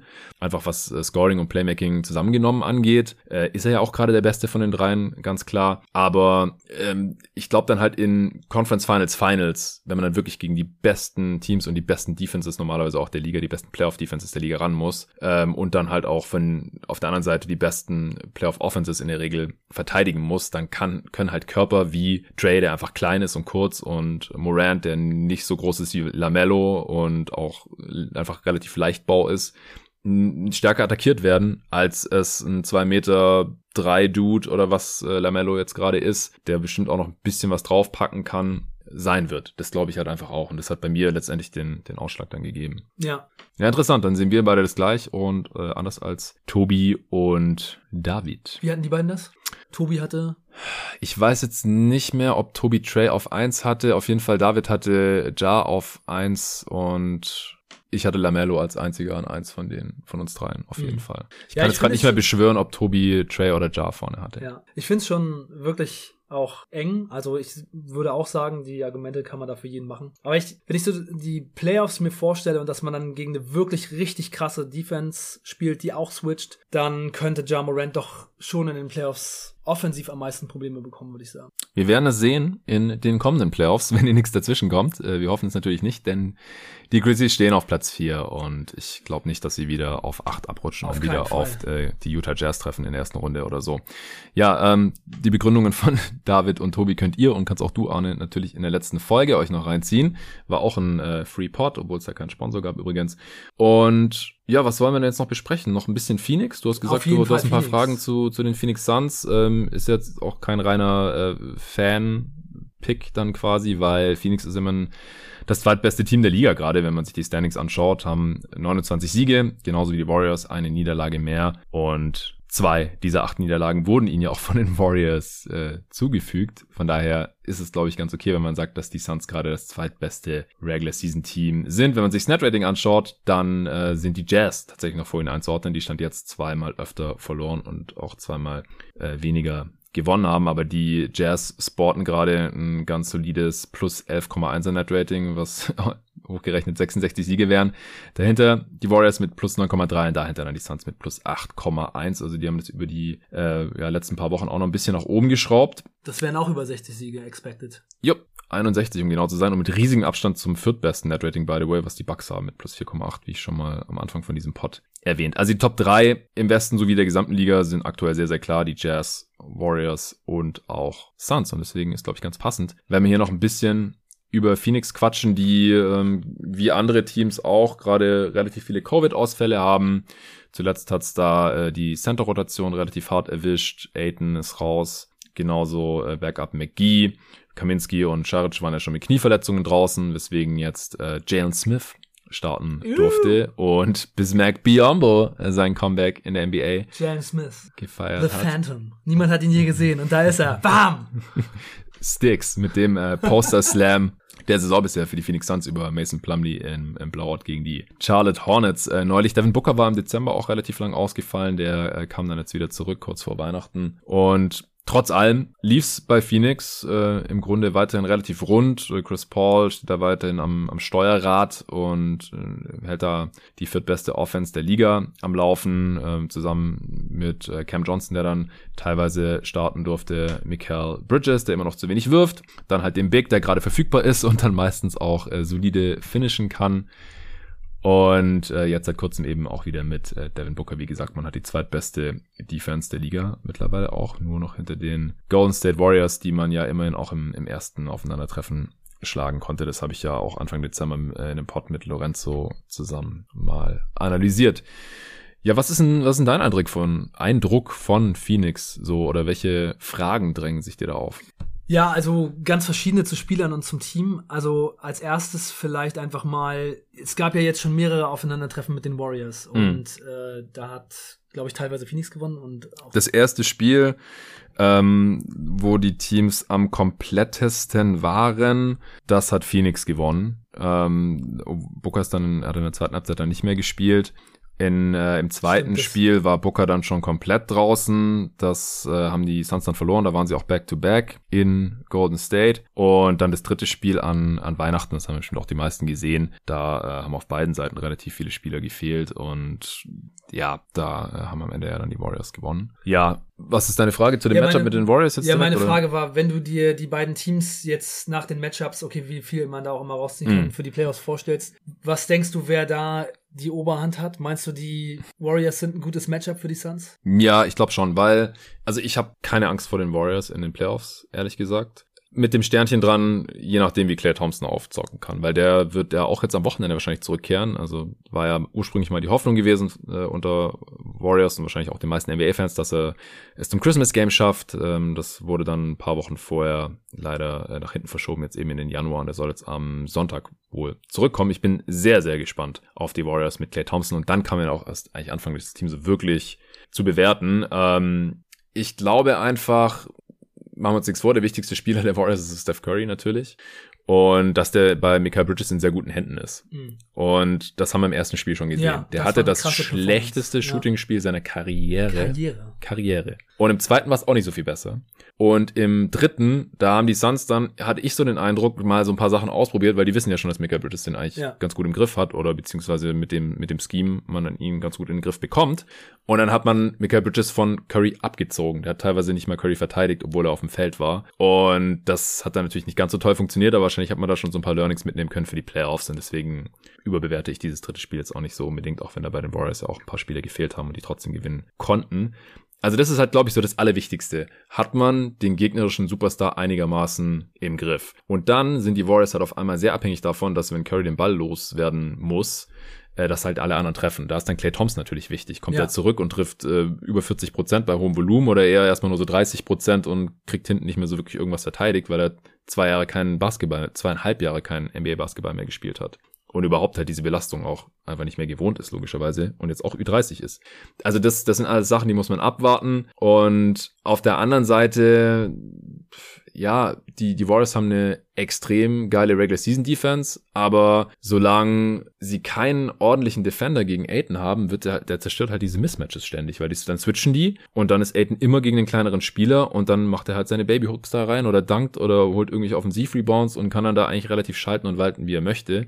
Und von daher bin ich da eigentlich ganz gute Dinge. Also ich, ich bin, ich komme aus den Matchups raus und denke mir, ich hätte die Suns als Favoriten in der Playoff-Serie. Hm. Und was meinst du, Chris Paul, ähm, also liegt ihm das eher als Scorer, die Serie, oder würde er dann eher den Ball verteilen gegen die Warriors? Meinst du, er kommt zu seinen Midrange-Spots trotz der Defense von den Warriors, oder würde es eher dann so laufen, dass er den Ball mal abspielen muss? Ja, das wird auf jeden Fall interessant sein, weil ähm, wenn er von Draymond Green verteidigt wird, dann ähm, sollte er halt, glaube ich, auch, also das machen die ja auch, damit sie dann halt die Pick and Roll switchen können und dann Green halt gegen, gegen Aiton verteidigt oder gegen den Screener zum Beispiel. Aber ich glaube, das wäre auch, ich glaube, das ist für Green insgesamt dann vielleicht zu anstrengend, wenn Paul dann auch wirklich das Scoring ein bisschen forciert. Ja, weil Greens Stärke ist ja nicht der On-Ball-Defender von einem kleinen Guard zu sein, sondern halt äh, Hilfe zu spielen und ähm, als Pick-and-Roll, in, in Pick-and-Roll-Defense eher als Big quasi zu agieren und, und zu roamen und Helpside Rim Protector zu spielen und solche Sachen. Defense zu dirigieren und nicht irgendwie Point of Attack zu verteidigen. Also, wenn, wenn die Warriors es wirklich weiter so verteidigen, dann muss Chris Paul wahrscheinlich auch ein bisschen aggressiver seinen Wurf suchen und auch ohne Screen, weil sonst ist der Green direkt weggescreent. Und ansonsten kommt es halt auch ein bisschen drauf an, wer jetzt Chris Paul sowieso verteidigt, weil der beste Wing Defender, äh, der wird wahrscheinlich auf Booker abgestellt werden. Das war jetzt Wiggins normalerweise. Und dann ist es wahrscheinlich einer von äh, Curry, Thompson oder Poole. Und die kann Paul ja wahrscheinlich auch alle attackieren. Also Thompson, Prime defensiv, Thompson natürlich nicht. Äh, mit dem hat es ja früher auch schon zu tun gehabt. Aber wie gesagt, das will ich halt erstmal noch sehen, wie, wie äh, shifty Clay Thompson jetzt noch in der On-Ball-Defense aussieht. Also da gibt's ganz viele interessante Dynamiken dann, glaube mhm. ich. Und da haben wir jetzt in den ersten drei Spielen, glaube ich, noch gar nichts gelernt. Ja, das kann gut sein. Ja, ich habe mal geguckt, Chris Paul hatte sieben von 13 äh, Field Goals im ersten Aufeinandertreffen, vier von acht, also ziemlich wenig Würfe. Mhm. Im zweiten und im dritten hatte er sieben von 14 und über 20 Punkte. Und er hatte elf Assists, acht Assists und nochmal acht Assists. Also, ja. ja. scheint ihm schon, schon ganz gut zu liegen. Und er hat ja. auch hochprozentig getroffen. Sicherlich würde er das in den Playoffs noch ein bisschen hochschrauben. Dann eine andere Frage. Jalen Smith ist ja gerade aufgetaucht. der vergessene zehnte Pick. Ja und darf jetzt spielen, immer so zwischen 20 und 30 Minuten, mehrere Spiele hintereinander. Jetzt im letzten waren es nur 16, obwohl er da auch eine ganz gute Statline aufgelegt hat. Was hältst du von Jalen Smith? Was kann er machen? Wird er in der Rot Rotation bleiben, wenn alle wieder dabei sind? Hat er sich da jetzt reingespielt? Was denkst du? Auf gar keinen Fall. Also die Frage kam auch schon auf Twitter. Äh, ich habe mir schon gedacht, dass wir heute noch auf ihn zu sprechen kommen, deswegen habe ich da jetzt auch noch nicht geantwortet. Nach den letzten paar Spielen ist da halt schon so ein bisschen der Hype losgebrochen und halt auch mit diesem Highlight-Play äh, mit dem Slam über Plumlee oder dem Block gegen äh, Miles Bridges und solchen Sachen. Und seine Stats sehen ja auch solide aus und, und er startet und es funktioniert. Aber, also ich freue mich total für ihn, ähm, dass er jetzt irgendwie zeigen kann, dass er kein kompletter Bast ist. Also, dass er vielleicht schon ein NBA-Spieler ist. Aber mittel- bis langfristig bringt es Phoenix halt leider gar nichts, wenn der jetzt gut spielt. Also ich würde, um es vorwegzunehmen, Jalen Smith jetzt traden, weil sein Wert war wahrscheinlich nicht mehr vorhanden, nachdem die Suns ja seine Rookie-Option fürs dritte Vertragsjahr nicht gezogen haben nach seiner Rookie-Saison. Und das passiert eigentlich nie bei Top 10 Picks. Der letzte Top 10 Pick, bei dem das nicht gemacht wurde, war Joe Alexander. Kannst du dich noch an ihn erinnern? Ja, achter Pick, Milwaukee Bucks. Krasser Jumper ja. und absoluter Riesen. Null, Skill, null Skills und er war auch schon relativ alt, glaube ich. Wie auch immer, Jalen Smith, das war halt ein absolutes Armutszeugnis, dass bei ihm nicht dieses Vertrauen ausgesprochen wurde. Ja, wir hätten dich schon noch gerne für die dritte Saison in einem Rookie-Deal. Es geht ja nicht mal um die vierte und letzte dann. Das passiert schon öfter, aber bei Top 10 Picks äh, kommt das auch nicht oft vor. Aber das halt nach der Rookie-Saison schon gesagt wurde, so, ja, nach dem nächsten Jahr, dann kannst du gerne gehen. Beziehungsweise de facto heißt es ja nur, äh, du hast da noch keinen garantierten Vertrag und wir können dir halt maximal das zahlen, was du verdient hättest. Laut Rookie Scale sind es so viereinhalb Millionen. Und wenn sie ihn traden, das ist das Blöde daran, das Team, das für ihn tradet, kann ihm auch maximal diese viereinhalb Millionen zahlen. Aber es würde ihm, es würde ja kein Team in dieser Welt auf die Idee kommen, ihm mehr zu zahlen als das noch. Es sei denn, er spielt jetzt noch länger so, äh, dann kommt vielleicht ein Team wie die Thunder oder so, die sowieso mehr Geld haben, als sie jemals brauchen werden und noch irgendwie ein junges Big Talent vielleicht reinholen wollen, die zahlen ihm dann vielleicht mehr, sei es nur für ein, zwei Saisons oder so, um den noch irgendwie auszuprobieren. Äh, und die wollen ja natürlich auch nicht für den traden. Das heißt, je besser der jetzt spielt und je länger, desto schwieriger wird es für den zu traden, weil niemand will ja dann diese, diese Rechte haben und dann gleichzeitig aber auch diese Restriction haben, weil die können ihm das ja einfach als Free Agent anbieten. Und die Suns können ihn auch nicht halten, wenn er das auf einmal mehr wert ist und weil sie es ihm nicht zahlen können. Also mhm. das ist einfach eine blöde Situation, diesem Spieler diese, dieses dritte Vertragsjahr zu entziehen. Und wenn der dann gut spielt, dann hat man eigentlich nichts davon. Klar, die Suns konnten ihn jetzt spielerisch gebrauchen und er hat auch seinen Teil dann zum Sieg beigetragen. Aber um den anderen Teil deiner Frage zu beantworten, kurzfristig wird er auch nicht Teil der Rotation sein, weil die Suns haben viele Big Men und mindestens zwei sind besser, und zwar der Andre Ayton und JaVale McGee. Und ich würde auch behaupten, dass selbst ein Bismack Biombo noch ein besserer Spieler ist als Jalen Smith. Einfach konstanter. Defensiv sowieso. Offensiv äh, war vorhin auch ein kurzer Lacher. Äh, Biombo hat äh, direkt in den ersten beiden Spielen jeweils zweistellig gepunktet, was er in der gesamten letzten Saison in Charlotte nicht geschafft hatte. Und das passiert halt, wenn man im Team mit Chris Paul und ein bisschen Spacing und guten Ballmovement spielt und man ein guter Finisher ist. Deswegen, ich sehe überhaupt nicht, was das jetzt gerade irgendwie kurz- oder langfristig den Suns bringt, dass Jalen Smith jetzt irgendwie äh, vielleicht ein NBA-Spieler sein könnte. Also ich fand den Pick ja damals schon eine absolute Katastrophe, vielleicht für die Hörer, die damals noch nicht am Start waren. Ich habe damals schon gerantet, direkt im Pod nach der Draft.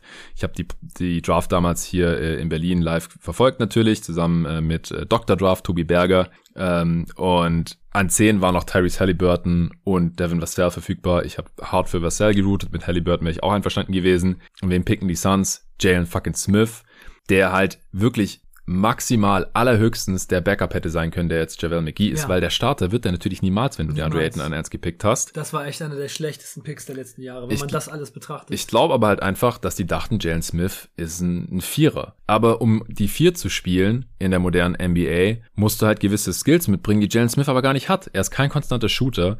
Er hat überhaupt gar keinen äh, Dribbling oder irgendwelche Ball-Skills. Er kann überhaupt nicht passen. Der hat sieben Assists bisher in der NBA gemacht. Sieben. der siebte war letzte Nacht. Davor hat er sechs gehabt. Also da geht gar nichts und im System der Suns musst du halt, wenn du nicht der Fünfer bist, musst du den Ball bewegen können. Du musst den offenen Dreier treffen können. Du musst auch natürlich einen gegnerischen Wing verteidigen können. Kann er auch nicht. Der ist defensiv ein Fünfer und offensiv auch. Und da haben sie schon Aiton und McGee und eigentlich auch noch Scharic und Kaminski, die auch tausendmal mehr Skills haben als der. Die haben nicht die Athletik.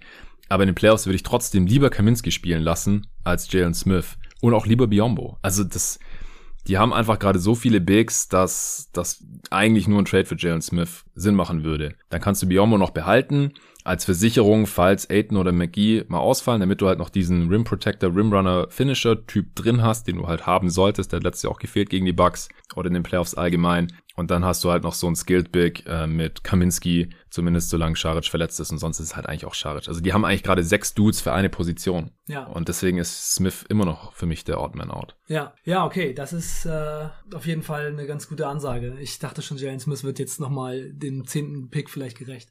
Ja, aber, aber wenn dann halt auch nicht in Phoenix. es sei denn, es sei denn, er landet jetzt gerade in diesem Sweet Spot, wo er sagt, ja, ich bleibe jetzt nochmal für, keine Ahnung, 10 Millionen über drei Jahre oder so, weil das können sie mir halt zahlen oder, oder 12 über drei Jahre. Und dann entwickelt er sich zu einem prächtigen Backup-Big. Das könnte irgendwie sein, aber ich halte es für unwahrscheinlich. Ich, ja. ich würde ihn gerne traden, zusammen mit einem Future First für Thaddeus Young oder so. Ja, ja das wäre cool. Auf jeden Fall. Thaddeus Young wäre ein guter Spieler für dieses Team. Ja. Eine witzige Sache noch, wo du gerade meintest, er kann nicht passen. Es gab mal einen Spieler, Jinka Dari, der hat 1000 Minuten in der NBA gespielt, war auch ein First-Round-Pick von den New Jersey Nets in den 90ern. Der hat in 1000 Minuten in der NBA vier Assists gemacht. Wow, krass, ja, 1000 Minuten hat Jalen Smith noch nicht spielen dürfen, glaube ich. Also auf gar keinen Fall. Ich gucke mal, wie viel er schon gespielt hat. Total 364, 7 Assists. Auch nicht viel besser. ja, ist hart. Okay, sonst noch was zu den Suns? Ah, vielleicht noch ein paar Worte zu Cam Johnson. Der mhm. spielt ja gerade ziemlich gut. Jay Crowder hat jetzt ja auch ein paar Spiele verpasst und er ist da so ein bisschen in die Rolle rein und spielt, würde ich sagen, gerade besser als Jay Crowder. Ja. Und das ist ja was, was wir vor der Saison erwartet hatten, dass mhm. eventuell Cam Johnson, Jay Crowder da so ein bisschen die Position abknöpft. Meinst du, das passiert gerade? Ich hoffe es. Also Cam Johnson ist der konstantere Shooter als Jay Crowder. Und wahrscheinlich mittlerweile auch der bessere Defender als Jay ja, Crowder. Ich bin echt beeindruckt von seiner Defense, muss ich wirklich sagen. Ja. Also ich habe auch ein bisschen drauf geachtet, weil du es gesagt hast und seine Defense ist wirklich ziemlich beeindruckend. Ja, weil viele haben den irgendwie für einen schlechten Defender gehalten oder auch bei 2K ist der immer mega schlecht bewertet. Manche Suns-Fans haben letztes auch schon gesagt, dass er On-Ball besser ist als Michael Bridges. Da würde ich nicht mitgehen. Das habe ich im Pod, glaube ich, auch schon mal gesagt. Aber er ist auf jeden Fall ähm, mobilerer Defender als Jay Crowder. Mittlerweile auch ähnlich kräftig. Also er hat echt ordentlich draufgepackt, Cam Johnson. Und er trifft 44 Prozent seiner Dreier. Und er nimmt echt viele. Und er nimmt 11 auf 100 Possessions. Also genau, in dem Zusammenhang habe ich das auch gehört, was ich vorhin erwähnt hatte mit Lonzo Ball. Dass äh, Cam Johnson ist nämlich auch da mit drin, mit diesem ähm, hohes Volumen und dann 40 plus Prozent Quote. Und Cam Johnson ist da halt ganz vorne mit dabei. Ja, krass. Ja, ähm, er ist auch einigermaßen athletisch. Beim Drive könnte noch ein bisschen mehr gehen, genauso wie bei Michael Bridges. Äh, Michael Bridges übrigens, äh, über den haben wir auch schon kurz gesprochen, immer noch dieselben Probleme wie in der letzten Saison. Er macht offensiv einfach viel zu wenig dafür, welche Skills er da immer wieder andeutet und auch jetzt, während Booker ausgefallen war. Wer macht die meisten Punkte im Team? nicht Michael Bridges, sondern DeAndre Ayton, der sich übrigens auch nochmal ein bisschen weiterentwickelt hat. Ich habe sein Passing Game vorhin angesprochen. Er ist defensiv noch solider geworden, er ist offensiv noch konstanter geworden und ähm, scored auch mehr als letzte Saison mit 17 Punkten pro Spiel.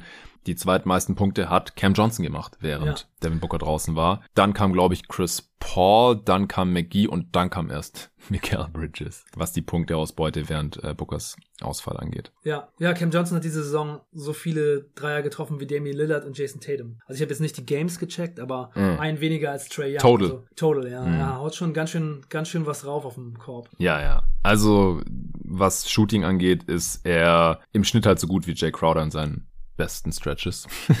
und diese Saison trifft Crowder hat mal wieder leider nur 34 Prozent bei fast dem gleichen Volumen wie Cam Johnson im neuen also, Dreier auf 100 Possessions. Cam Johnson ist so gut wie Jay Crowder in, der in den Bubble Playoffs ja, gegen Milwaukee. Ja, genau. so ungefähr. Und deswegen, also Cam Johnson ist halt in ungefähr allem besser als Jay Crowder, außer dass Crowder halt erfahrener ist, vielleicht noch ein bisschen kräftiger ist, aber das war's dann halt auch schon irgendwie. Würdest du den Cam Johnson starten, wenn Crowder wieder zurückkommt, oder ist es besser, wenn er von der Bank kommt? Ja, das ist halt die Frage. Ich weiß nicht genau, wie gut Crowder von der Bank ist. Das müsste man vielleicht auch mal noch ausprobieren, weil bisher haben wir das noch nicht gesehen. Crowder startet jedes Spiel, wenn er fit ist, und äh, Cam Johnson hat halt erst fünf gestartet.